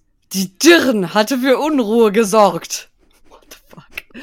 Kürzlich ist bekannt geworden, dass der FDP-Chef Christian Lindner ihr Partner ist. Also, erst da habe ich verstanden, Ja. dass Franka Lefeld über sich nicht nur in der dritten Person schreibt, sondern sich selbst auch die Dirn nennt. Und einen inneren Monolog in den Kopf von Heiner Bremer da reingeschrieben hat. What the fuck? Bei Bremer überwiegt die Neugierde. Auf Gerede gibt er nicht viel. Wie sie denn den Abbruch der Jamaika-Sondierung nach der Bundestagswahl 2017 sehen würde, Hätte man kommunikativ besser machen können. beginnt sie ihre Antwort. Schade, weil, also, ich hätte mir jetzt mal interessant gefunden, was denn die eigentliche Antwort jenseits von dem war, aber erfahren wir nie. Bremer hört zu. Ab und an nickt er. Teilweise kneift er fragend die Augen zusammen. Anschließend sagt er, es spricht zumindest für Christian Lindner, dass er eine Partnerin hat, die ihn kritisiert und nicht anhimmelt. Ah, Selbstbeweihräucherung in ah, also ist auch wirklich die, die höchste Form des Journalismus, muss man sagen. Mein Lieblingssatz möglicherweise ist, Gemeinsam drehten wir für zahlreiche Beiträge, ob Europawahl oder CDU-Kandidatenrennen, wir produzierten Klartext am Schnürchen. mhm. Mhm. Die Arbeitsteilung mit Heiner machte auch deshalb große Freude, weil er die politischen Zusammenhänge metaphorisch und rotzfrech, was sind das für Adjektive, auf den Punkt bringen konnte, ohne dass jemand seine Texte kritisierte. Er ist schließlich Heiner Bremer. Und Heißt Rebecca, wir das? wissen, wir wissen alle, ja, das heißt, dass der nicht redigiert wurde. Das heißt, dass keiner einen zweiten Blick auf das geworfen hat, was Heiner Bremer hier Ja, fabriziert. aber heißt das, dass Mhm. niemand kritisieren durfte? Oder Ja, heißt das, dass niemand irgendwas kritisieren konnte, weil es eben alles so absolut hundertprozentig. ich glaube, sie meint zweiteres. Aber was ich lese, ist ersteres. Ja, ich habe das auch, also ich da dachte auch super Zeichen, wenn äh, dich niemand kritisieren kann. Wahrscheinlich meinte Mhm. Ja. sie es aber anders. Okay.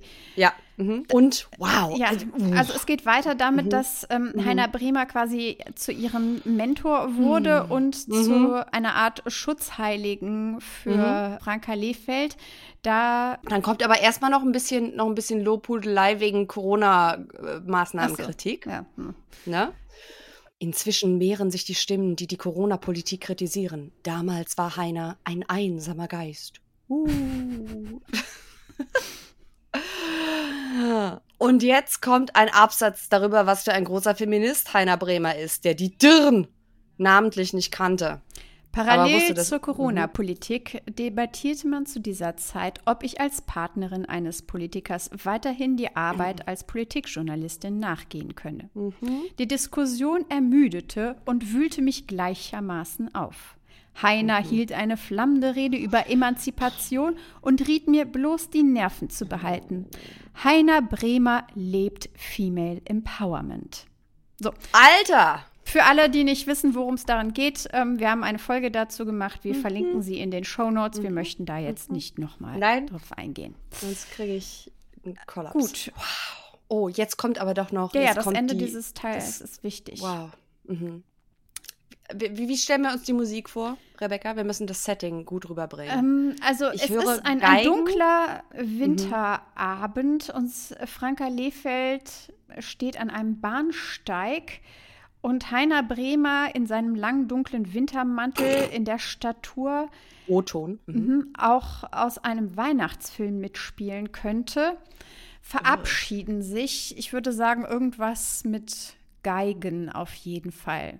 Geigen, aber man weiß, sie werden sich vielleicht erst nächste Woche wieder.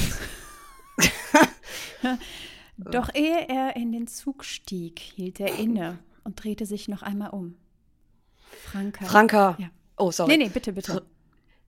Franka, wäre ich noch der Chef des Nachtjournals, ich würde dich holen. Du wärst meine Frau für Berlin. Der Zug fährt ab Richtung Hamburg. Und ich stand wie angewurzelt in der Kälte. Mir liefen Tränen über die Wangen. Mein Herz war taub. Heiner hatte mich gesehen. Der Rest interessierte ihn nicht. Er ist mein bester Freund geworden. Mit niemandem telefoniere ich so viel wie mit ihm. Vielleicht ist das Strafe genug, Rebecca. Ja, Mit keinem telefoniert sie so viel wie mit Heiner Bremer. aber für wen ist das die Strafe? ich würde ja sagen für sie, aber für, wahrscheinlich findet sie es einfach gut. Who knows? Ja. Es Ich, ich habe die Reaktion überhaupt nicht verstanden. Es ist so völlig. Hm? Ich meine, ich bin die. Ich, ich Sie bin, ist total, pass auf, Annika, es ist folgendermaßen hat es sich zugetragen, ja. Ich, hm, ist bestimmt passiert, In, ja. in dem Mhm. Moment hat Heiner Bremer nicht nur in Franka Liefelds Augen geschaut, er hat in ihre Seele geblickt. In ihr Innerstes. Ganz tief in ihr drin hat er sie berührt, indem er sie gesehen hat Boah. und gesagt Ah. hat, wärst du meine Frau, würde ich dich holen. Fürs Nachtjournal. Oh, aber warum ist ihr Herz dann taub? Ist es, weil es schneit und es ist Ich kalt? es ist kalt. Aber es ist, er, er, er spielt Seiten ihres Herzes, die noch keiner zuvor gespielt hat. Mhm. Und wahrscheinlich ist sie einfach so tief, so tief berührt, dass darüber kein Gras mehr wächst. Keine Ahnung. Es ist doch auch scheißegal. Also, Aha. Aber, aber, äh, nach diesem cineastischen Einstieg Ich muss sagen, wir haben kurz über, wir haben kurz beim, bei der Vorbesprechung immer wieder gesagt, das müsste man eigentlich sketchartig aufführen. Wir wussten nur nicht, wie es mit dem Copyright ist.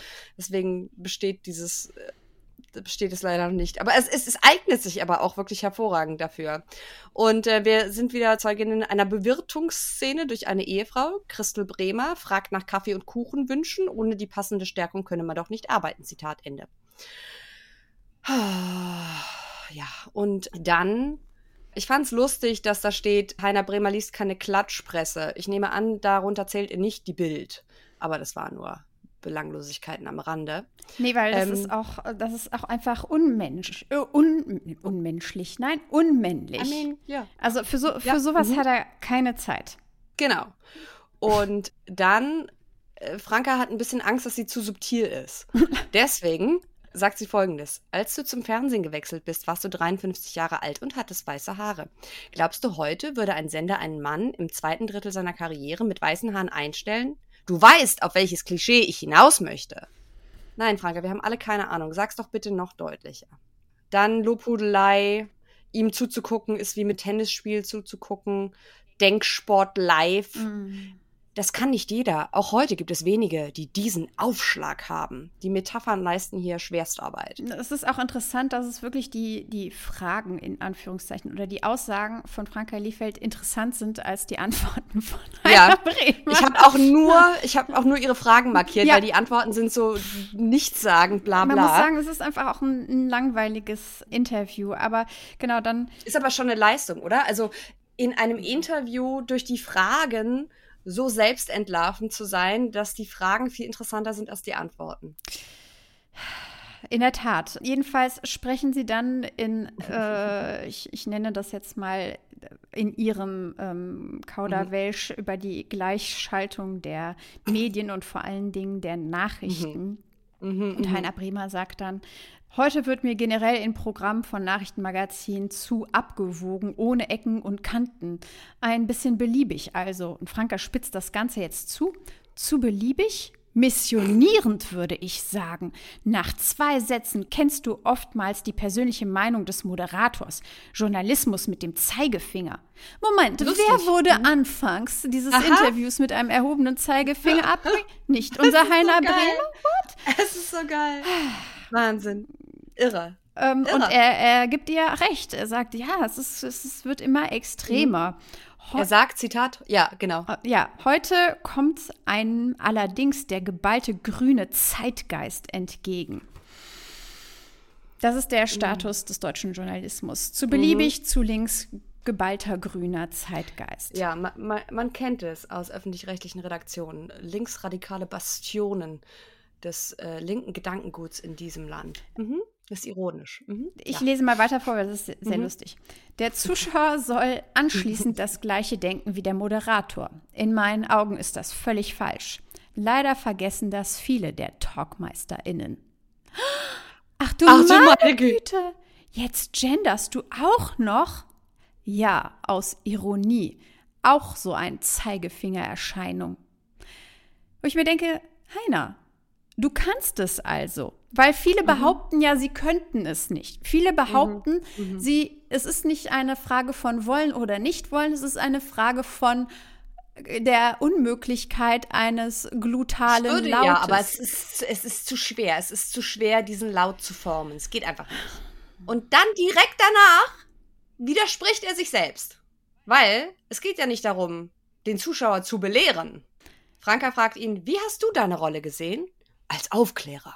Als Aufklärer, der in die Wunden sticht. Okay, alles klar. Mhm. Dann äh, es, da gibt's Altersgeschäkere und äh, lustiges Lachen von jemandem, der sich, ja. Bist du eigentlich immer noch on air, weil Nachwuchs so rar ist? fragt Franka Lehfeld und lacht laut eigener Aussage. Alles klar. Dann möchte sie, ich glaube, sie haben wirklich so eine Art Checkliste, einfach nur an Bullet Points, was sie in diesem Interview dann abfragen möchten. Morgens Ah. aufstehen, gutes Stichwort. Fleiß, Pflichtbewusstsein, Leistung. All diese anstrengenden Tugenden geraten immer mehr aus der Mode. Ich habe dran geschrieben, Rebecca, viel zu wenige Menschen stehen morgens auf. Says who, Franka? Says who? Oh, ja, ja, ja, ja. Heiner Bremer, ähm, äh, sehr lange Antwort, aber der Satz, der da heraussticht, Mhm. wenn du auf Dauer in deinem Beruf etwas werden willst, musst du dich anstrengen. Auf was für Berufe bezieht sich das? Die sind alle so wahnsinnig selbstreferenziell. Das ist schon wieder ein Journalist, der darüber spricht, dass man durch Hard Work and Dedication irgendwie Karriere machen kann. Aber wir wissen doch längst, dass das ein Mehr ist, dass das, also, ich finde das so kommt- anstrengend, ja. dass keiner von diesen Typen in der Lage ist, außerhalb seines eigenen Tellerrands zu schauen und zu sehen, dass es Menschen in ihrem Leben schwer Mhm. haben Mhm. Stattdessen suhlen sie sich wohlig in der eigenen Suppe. und bilden sich ein, sie hätten sich. sich Mhm. selbst diese Suppe gekocht. Mhm. Was nicht stimmt. Mhm. Und dann kommen wir nochmal in diesen komischen, komischen Studium ist schlecht, Studium abbrechen ist aber auch schlecht und also diesen ganzen Komplex, denn Heiner Bremer sagt, im Journalismus ist es genauso, du kannst das Handwerk lernen, aber das ist nur der Anfang. Also auch hier wieder Journalismus als ein Handwerk, damit er quasi ne, sich genauso darstellen kann. Er hat ein Handwerk of äh, gelernt. Genau. Und dann sagt sie, ein Handwerk, das heute aber kaum noch jemand lernt, sondern studiert. War sie nicht auch auf äh, in der RTL äh, Akademie oder sowas in der Volontariatsausbildung? Ist das nicht RTL Journalistenschule oder sowas? Uh, da müssten wir jetzt unsere alte Franka Lehfeld-Folge nochmal hören. Mhm. Ich glaube, nein, nein, sie hat eine Hotelfachfrau-Ausbildung gemacht und sie ist tatsächlich so ähnlich wie Warte. wir fachfremd eingestiegen. Aber dann. Warte, Meinst du, sie hat die. Ähm, ja, ich glaube. Aber man muss ja auch sagen, ich glaube, die RTL-Journalistin-Schule, dafür braucht man auch kein abgeschlossenes ähm, Studium. Ich glaube, das ist so ähnlich wie die Axel Springer-Journalistenschule. Was ja. Ach so, ich, ich dachte, ich, hupsa, ich dachte, sie meint damit, ähm, dass es so schlimm ist, Journalismus zu studieren, oder? Ach so. So habe ich das verstanden. Also man lernt das Handwerk nicht mehr, sondern man ist an der Uni und, und lernt quasi passiv, was das ist. Aber äh, das, Das, weiß, das weiß niemand, weil wirklich. er die Frage auch nicht verstanden hat. Doch, RTL Journalistenschule. Ein Jahr. Ja, ja, genau, das ist mehr so eine Art Das war nochmal was äh, wie so eine Aus- Aufbauausbildung Volo oder halt. sowas. Oder halbes Volo, ja. Mhm. Ja, Ah, genau. Also ein Handwerk, das heute aber kaum noch jemand lernt, sondern studiert. Und dann geht's weiter. Sie können sich nicht entscheiden. Wollen Sie Ja. Eliten-Studiums-Bashing machen oder wollen Sie gleichzeitig äh, das glorifizieren? Es ist, es ist nichts Ganzes und Mhm. nichts Halbes und deswegen entscheiden Sie sich dann für den Segway wieder auf den, den Feind, Mhm. die Work-Life-Balance ähm, rumzuhacken. Und dann wird's nochmal richtig eklig. Finde ich zumindest. Dann sagt sie nämlich, hast du in den Redaktionen eigentlich Tacheles geredet? Heute neigen Führungskräfte dazu, erst sehr ausführlich zu loben, um dann eine kleine Kritik anzubringen. Dabei hilft es durchaus ab und an, wenn auf den Tisch gehauen wird. Ja. Ich war Mhm. immer ein Chef, der versucht hat zu diskutieren. Ich weiß nicht, die Fragen sind irgendwie, also ich viel mehr habe ich mir da jetzt auch nicht, Mhm. nicht, Oh, wir lernen noch, dass Heiner Bremer FDP-Mitglied ist. ja, obwohl sie ihn ja Mhm. eher in der SPD verortet hätte. Mhm. Aber wen wundert's? Aber hey, gut, dass sie Chefreporterin in der Welt ist, wenn sie glaubt, das ist eine. Anyway. Wir müssen jetzt noch über Heiner Bremer, den Feministen, sprechen. Oh Gott, Denn nachdem jetzt irgendwie klar ist, okay, seine Frau ist politisch auch aktive Person gewesen und ist also nicht eine Frau, die nur mit der Kindererziehung und zu Hause mit Mann ihrem Rücken freihalten beschäftigt war, sondern auch in der Lokalpolitik Karriere gemacht hat, ist das natürlich das perfekte Sprungbrett, um über Heiner Bremer, den großen Frauenförderer, zu sprechen. Und es lässt sehr tief blicken, wie er über Angela Merkel spricht. Das habe ich mir noch rausgeschrieben, weil ich lese mal kurz vor. Du bist Franka, ich bin Heiner. Lass uns nochmal über dein Fachgebiet sprechen. Du hast zahlreiche Kanzler der Bundesrepublik erlebt. Über Schmidt, Kohl, Schröder, Merkel und Scholz hast du berichtet. Der Zeitgeist befeuert gern die These, Frauen würden besser führen. Mit Frauen würden Kriege und Konflikte verhindert oder anders gelöst werden. Historisch und faktenbasiert. Als wären das zwei verschiedene Dinge. Letzteres ist eingefügt von mir. Wie stehst du dazu? Ja, vor allen Dingen auch der Zeitgeist befeuert diese These so brandgefährlich. Wer ist der Zeitgeist? Uh, der Zeitgeist. Uiuhu. Jedenfalls die Antwort. Mhm. Frauen regieren vielleicht etwas anders, aber es ist sehr schwer, dies zu belegen, ohne eine gefühlsduselige Interpretation auszuführen. Grundsätzlich glaube ich, dass Frauen irgendwann konsequenter sind. Bei Angela Merkel ist das besonders schwer, weil sie komplett vom Kopf gesteuert war und die empathischen Fähigkeiten, die man Frauen attestiert, komplett außen vor gelassen hat. Merkel war umfragenorientiert und ist opportunistisch der Stimmung im Land gefolgt. Sie hat die Dinge laufen lassen und sich währenddessen positioniert und dann entschieden. Das ist ein klares Machtprofil. Ich erkenne hier einen maskulinen Führungsstil. What? Interessant. Also äh, aus seiner Sicht ist also Angela Merkel ein Sonderfall, weil sie so kopfgesteuert war. Und deswegen machte das eigentlich zu keiner richtigen Frau, weil kopfgesteuert ist ja eher ein maskuliner Führungsziel. Aber was wäre denn dann, also weil er sagt ja als Beleg, sie sei, sie habe nur, sie sei Umfragen orientiert gewesen. Was wäre denn dann die korrekt weibliche Antwort auf Umfragen gewesen? Im Klo heulen oder was? Nee, ich glaube, er will ihr hiermit unterstellen, dass sie irgendwie machtgierig gewesen Mhm. sei und deswegen opportunistisch.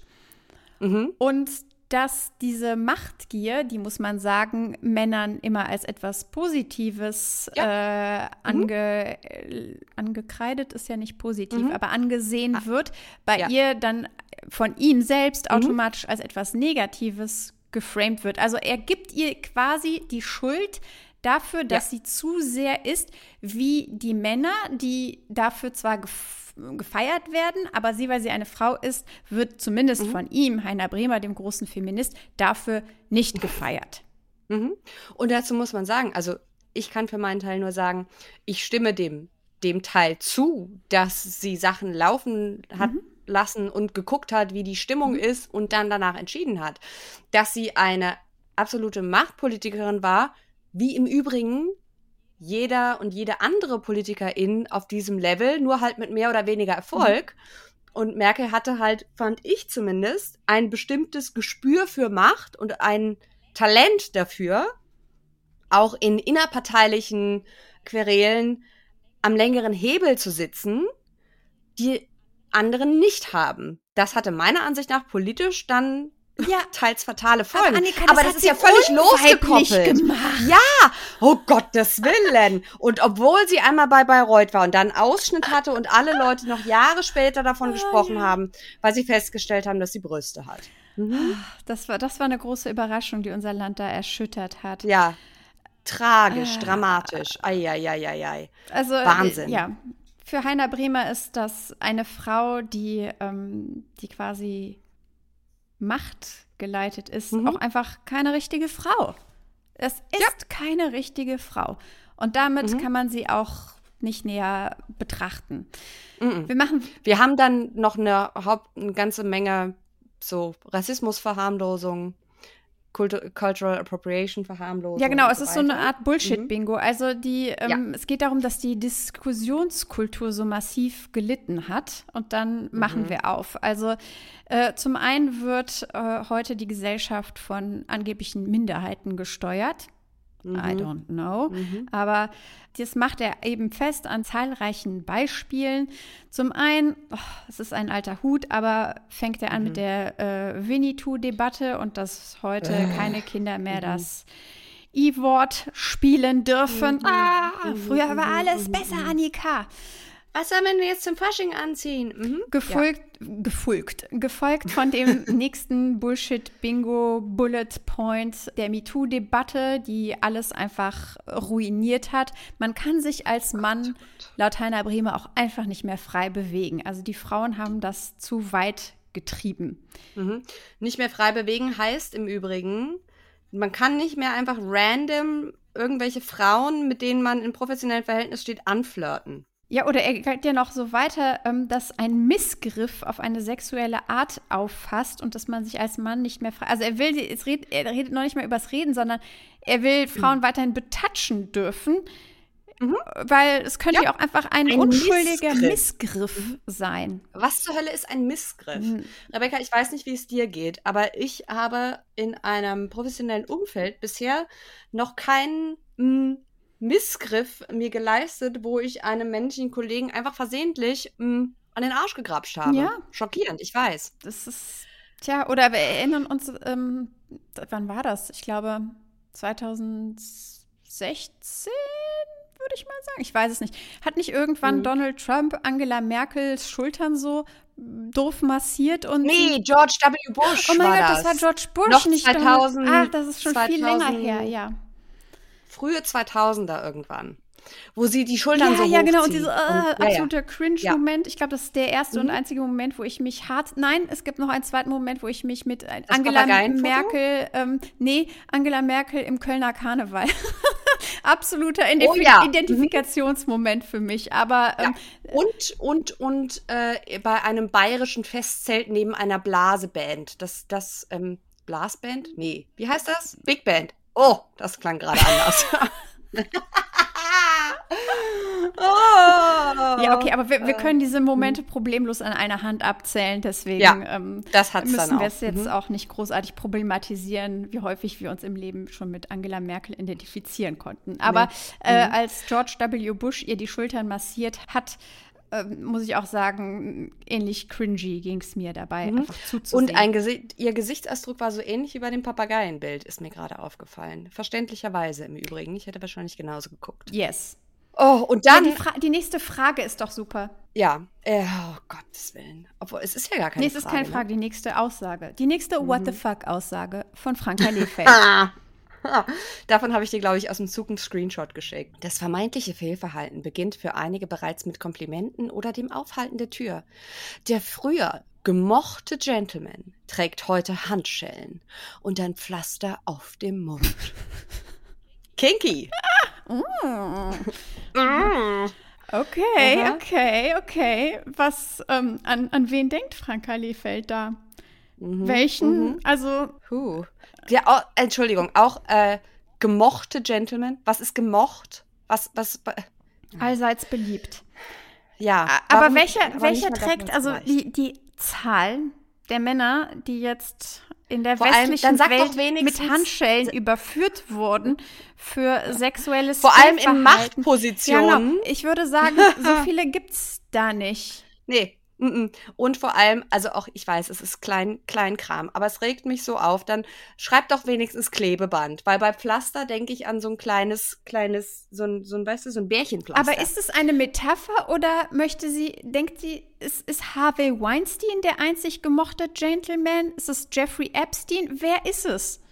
Ich glaube, sie meint damit, sie glaubt, sie macht damit ein sehr schlaues Bild, sie zeichnet ein sehr schlaues Bild, dass also der Gentleman, der sich sonst früher durchs äh, Büro grub von Frau zu Frau und charmant, charmant äh, tätschelt und flirtet, der darf heute gar nichts mehr, der darf gar nichts mehr sagen. Ich glaube nicht, dass sie tatsächlich abgeführte Menschen meint. Ich glaube, sie meint, Das sind der metaphorische darf gar, Handschellen. ja, der darf mit der Hand nirgendwo mehr ran, weil wir hatten, waren ja eben auch beim Missgriff Hm.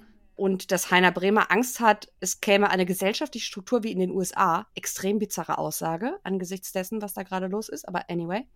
Und da, ich glaube, sie will noch einen draufsetzen und kommt Mhm. deswegen zu diesem super strangen Bild.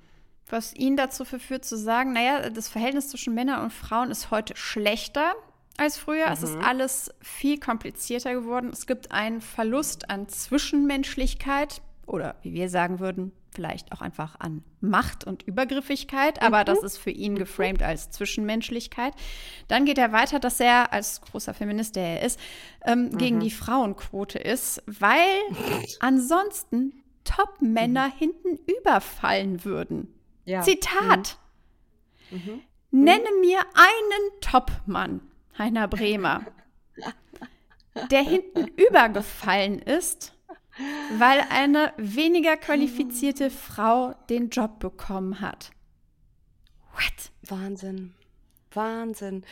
Ich, besonders bezeichnend fand ich ja auch den Satz, Früher, also Heiner Bremer, Zitat, früher hat ein Flirt niemanden aufgeregt. Ein stilvoller Flirt war eine wunderbare Form des Kompliments. Bis zu einem gewissen Grad, versteht sich. Frauen und Männer haben sich signalisiert, wie weit ein Flirt geht und wo Schluss ist. Hat super geklappt. Hat super hat Bombe geklappt, geklappt. Mhm, mhm. Vor allem, wenn es Unterschiede in der Machtposition. Mhm.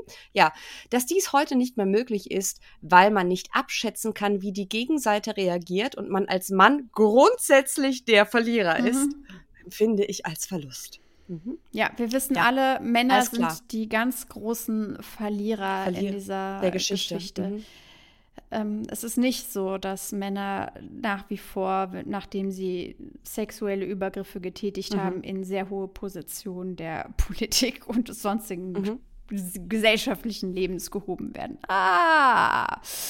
Franka Lefeld sagt, wir erleben also, dass sich die Einflussnahme eines bestimmten Milieus ausdehnt und Geschlecht vor Qualifikation kommt. Ja, das ist auch wieder so eine Aussage. Ich hätte da gerne eine Fußnote und irgendeinen Beleg dafür. Ähm, Und wessen, was für ein Milieu? Was, was ist damit gesagt? Es kommen jetzt mal mehr marginalisierte Personen in Positionen, Ja. die ihnen vorher durch strukturellen Rassismus und so weiter und Benachteiligung verwehrt blieben. Genau. Ist es Das ist- der woke linke Aber Zeitgeist? Das, ist, das ist damit das gemeint, ist alles oder? damit gemeint, das ist alles damit gemeint und deswegen führt er ja auch weiter aus zu diesem Punkt, der für mich auch wieder so, so ein typisch konservativer Talking Point ist. Er sagt nämlich auf äh, Seite 86 unten, ich komme immer wieder zu dem Punkt, dass der klare Verstand dies vorgibt, man aber auch hier keine Ideologie daraus machen sollte.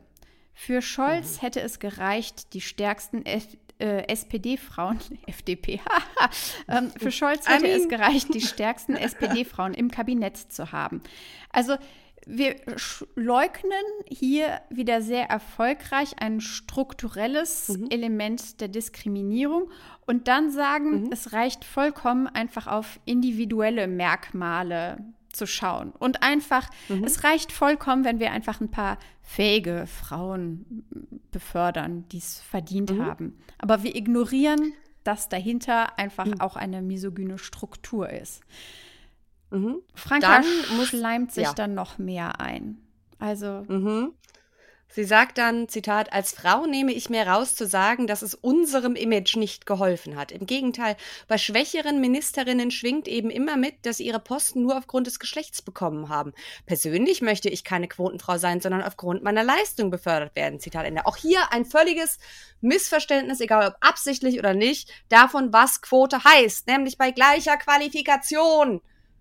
Oh, ja, werd wahnsinnig. Aber dann, aber Dann- es ist außerdem auch noch eine absolute, also wie wenig und eine Verkennung natürlich, Self-Awareness ja. kann man Mhm. überhaupt haben nach all, also ich meine, gut, Mhm. fair enough, als sie das geschrieben hat, wusste sie wahrscheinlich natürlich nicht, was alles irgendwie auch über ihre Karriere und die Art und Weise, wie sie wohin versetzt und befördert wurde, rauskommen würde. Aber Wollen wir da kurz einen Einschub machen zu, vielleicht? Das haben wir nämlich, glaube ich, noch nicht gesagt, was da Ah, okay. gestern Ja. war, glaube ich, oder? Wollen wir da kurz, kurz den Kontext hierzu geben? ja, gerne. Ich lese einfach kurz vor, ja? Äh, die Zusammenfassung. Nein, ich zitiere einfach direkt aus dem Spiegel. So, dem Medium, das Stefan Aust groß gemacht hat. Zitat, ebenfalls im Herbst 2021, Reichelt war da schon weg, versuchte Döpfner, Döpfner Springer-Chef, offenbar eine brisante Personalie einzufädeln. Wie mehrere Quellen dem Spiegel bestätigten, soll der Vorstandschef darauf hingewirkt haben, dass Bild Franka Lehfeld einstellt. Damals Journalistin bei RTL und Lebensgefährtin von FDP-Chef Christian Lindner, heute dessen Frau. Mehrfach habe er ihren Namen fallen lassen und ihre Telefonnummer intern weitergegeben. und so weiter und so weiter. Dann haben sich seine, äh, haben sich Co-Chefs Alexander Bürzbach und Klaus Strunz geweigert. Sie machten deutlich, dass sie die Verlobte des Finanzministers nicht als Kollegin wollten. Das ist Teil 1. Woraufhin sich ein anderer edler Ritter Mhm. emporschwang, um die Personalie durchzudrücken. Den wir auch schon getroffen haben. Unseren Äh. väterlichen Freund Stefan Aust. Ein Wiedersehen. Ausnahmejournalist und Pferdefreund. Anton Reiner vom Spiegel schreibt auf Twitter, Springer dementiert hart, nicht Döpfner, sondern Weltherausgeber Stefan Aust habe Lehfeld vorgeschlagen.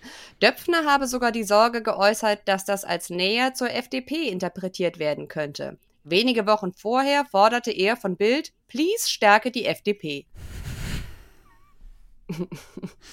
Für unsere Mhm. Zwecke ist auch eigentlich ziemlich egal, also jetzt wirklich nur Mhm. für diesen Kontext, welcher dieser alten weißen Männer der äh, größere Ja. Sugar Daddy von Franka Lehfeld war. Fest steht allerdings, dass sie im Hintergrund die Strippen ihrer Karriere schon seit Jahren ziehen.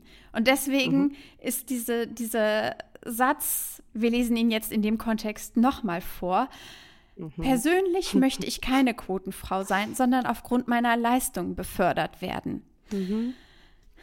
Ah, fast tut sie mir Ja. jetzt gerade ein bisschen leid. Hm, geht.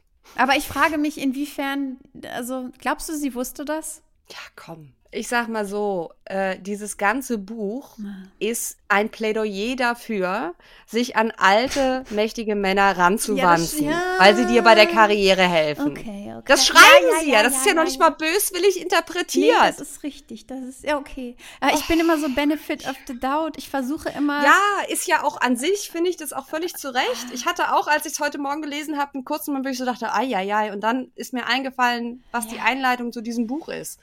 Und Nee, du hast, du hast völlig Ich- recht. Wir müssen. Also ob sie, ob sie das speziell weiß, können wir natürlich nicht sagen. Wir wissen es ja nicht. Wir können nicht in ihren Kopf gucken. Aber dass sie an sich in diesem Buch ja schreibt, zusammen mit ihrer Co-Autorin, Ja, dass sie heute nicht da wäre, wo sie ist. Ob sie jetzt weiß, dass der ausgesagt hat, stell die ein, oder einer der anderen Heinis hier in dem Buch, ist ja relativ wurscht. Aber sie sagt, das ist das System und das ist gut so und du musst mir Demut zeigen, moderne Frau. Und auch mal zuhören. Auch wenn ich es nicht tue in meinen Interviews. Denn sie hat jetzt hier nochmal einen Versuch, der mir sehr gefallen hat. Also nicht der Versuch hat mir gefallen, aber dass es nicht funktioniert. Jetzt hier nochmal beim Feminismus-Thema auf den Deckel zu hauen und zu sagen, Olaf Scholz, bekannterweise radikaler Feminist, ist doch äh, vielleicht ein bisschen, also sie versucht ihm so eine Steilvorlage zu geben, der Scholz sei zu weit gegangen, als er die Fußballnationalmannschaft der Frauen besucht hat. Also zumindest suggeriert das, so diese, Ja, ja, ist auch ja. keine Frage, Das ist nur so eine. Bemerkung. Super. Und dann sagt Heiner Bremer aber, nee, nee, das ist schon okay. Das ist auch schon okay, ja? Also da kann der Kanzler auch mal hingehen und mit Equal Pay und so. Pass auf, wir müssen Dann jetzt ein bisschen schneller sie auch machen. radikal das genau, da merkt sie, Ja, oh, ja, da bei der mhm. Nationalmannschaft ist Mhm. nicht viel zu holen. Mhm. Dann ähm, äh, fragt sie ihn zu seinen eigenen Privilegien und Heiner Bremer Ah. sagt, du, also mir ist im Leben überhaupt kein Vorteil daraus entstanden, dass Mhm. ich ein weißer Mann bin. So, so. Also das ist wortwörtlich. Ich habe im Leben keinen Vorteil gehabt, weil ich ein weißer Mann bin. Mhm.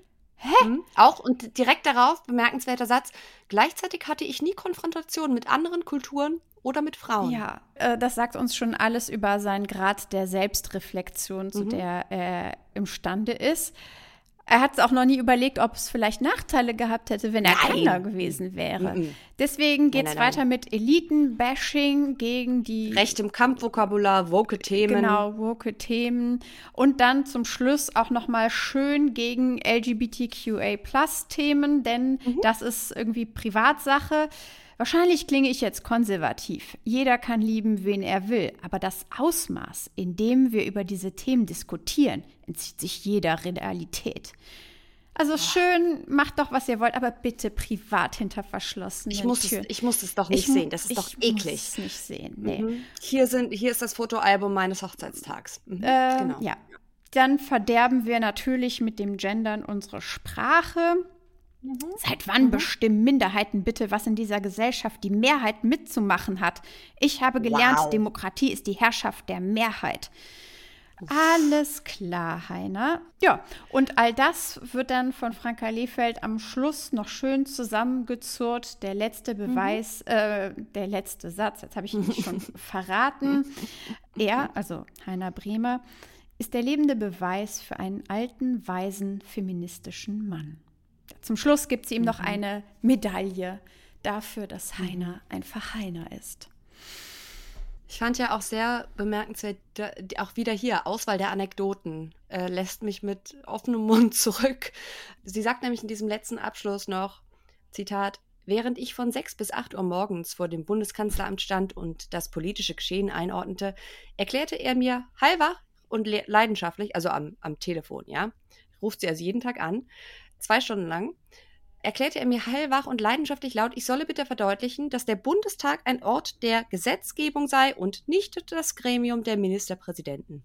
Auch wenn eine Fernsehschalte zum Teil nur eine Minute geht, hört Heiner stets mit einer akustischen Lupe hin und belehrte mich, belehrte mich den Nachwuchs. Diese Form von Förderung, also Belehrung, ne? sie hat selber vorher Belehrung genannt. Diese Form von Förderung und Feedback ist eine Rarität. Bis heute empfinde ich seine Interventionen als die höchste Form der Anerkennung. Ja, ja, das ist, sie adelt sich dadurch selbst. Einmal Mhm. durch dieses Ja. äh, Ich bin es wert, den Ausnahmejournalisten Stefan Aust äh, in, zu meinen Freunden zu zählen und ich bin es wert, die, das Mündel von Heiner Bremer zu sein, weil diese Männer etwas in mir erkannt haben und für förderungswürdig betrachtet haben. Und wo das hinführt, das sehen wir ja jetzt. Ja, er hat sich der Dirn angenommen. Mhm. Annika, das macht mich völlig fertig. Ich bin, Es ist 13 Uhr und ich habe das Gefühl, ich müsste dringend einen Schnaps trinken. ja, ich, ich möchte einfach nur so lange duschen, bis meine Haut knallrot ist. Es ist ganz, ganz schlimm. Äh, Wir haben schon so viele schlimme Sachen gelesen, aber irgendwie das, das hittet noch mal anders. Ja, weil das, äh, es ist halt einfach Realität und es, Oh. sie ist hier bei uns zu Hause und sie ist jetzt Ja. seit sieben fucking Wochen in der Bestsellerliste. Und natürlich wird es Leute geben, die sagen, nee, ihr seid ja nur neidisch. ne, ne, ne. Mhm. Hätte ich gerne die, ich weiß gar nicht, wie viele Auflagen das Buch hat, aber die Verkaufszahlen, also ich glaube, mein Buch war nicht sieben Wochen in der Bestsellerliste. Ich glaube, es Mhm. waren drei, maximal vier, aber ich, wahrscheinlich Mhm. eher drei. Dito. Aber Mhm. ja, wünschen wir uns diesen Erfolg für unsere Bücher, die, wir machen es jetzt kurz, Werbeblock, die recherchiert sind Werbe, Werbe. und Mhm. ähm, Fußnoten die haben, die Fuß- sinnvoll sind. Also, ja, Äh. natürlich. Also, ja, klar. Aber ich finde es viel, viel wichtiger, dass wir darauf schauen. Gerade, ich hatte dieses Thema leider vor ein paar Tagen mit einem sonst sehr, sehr belesenen, klugen Typen über die FDP. Der meinte, ja, aber die FDP ist doch großer hier Verfechter von ähm, Schwulen- und Lesbenrechten und so weiter. Und also diese, diese ganzen Neoliberalen zehren immer noch von Ja. einem ja, von einem Schimmer längst vergangener Zeit, als Mhm. sie vielleicht wirklich für libertäre Rechte standen, die Minderheiten so, hier in Deutschland Sozialliberale. Genau, ja, genau. Also es gibt auch Personalien, wo ich auch bei der FDP, also Mhm. eher aus der älteren Riege sagen würde, die standen für etwas, Mhm. was Deutschland, auch die Mehrheitsgesellschaft in Deutschland auch weitergebracht hat in Mhm. ihren Ideen und so weiter. Das ist aber der, der Ruf, von dem sie immer noch zehren, der aber mit der Realität, dass die FDP heute Steigbügelhalter für rechtskonservatives Gedankengut ist, ja, damit hat es nichts mehr zu tun. Und deswegen ist es eben wichtig. Und deswegen kann ich, ich wusste nicht, dass ich mich so sehr darüber aufregen würde, aber es tut mir leid, wenn ich hier und da übersteuert klang. Ich habe heute einen, einen Ranty-Tag. Dito, ich habe zweimal so laut geschrien, dass wir beide spontan gealtert sind. Insofern. ich, ja, Also insofern, wir sind etwa.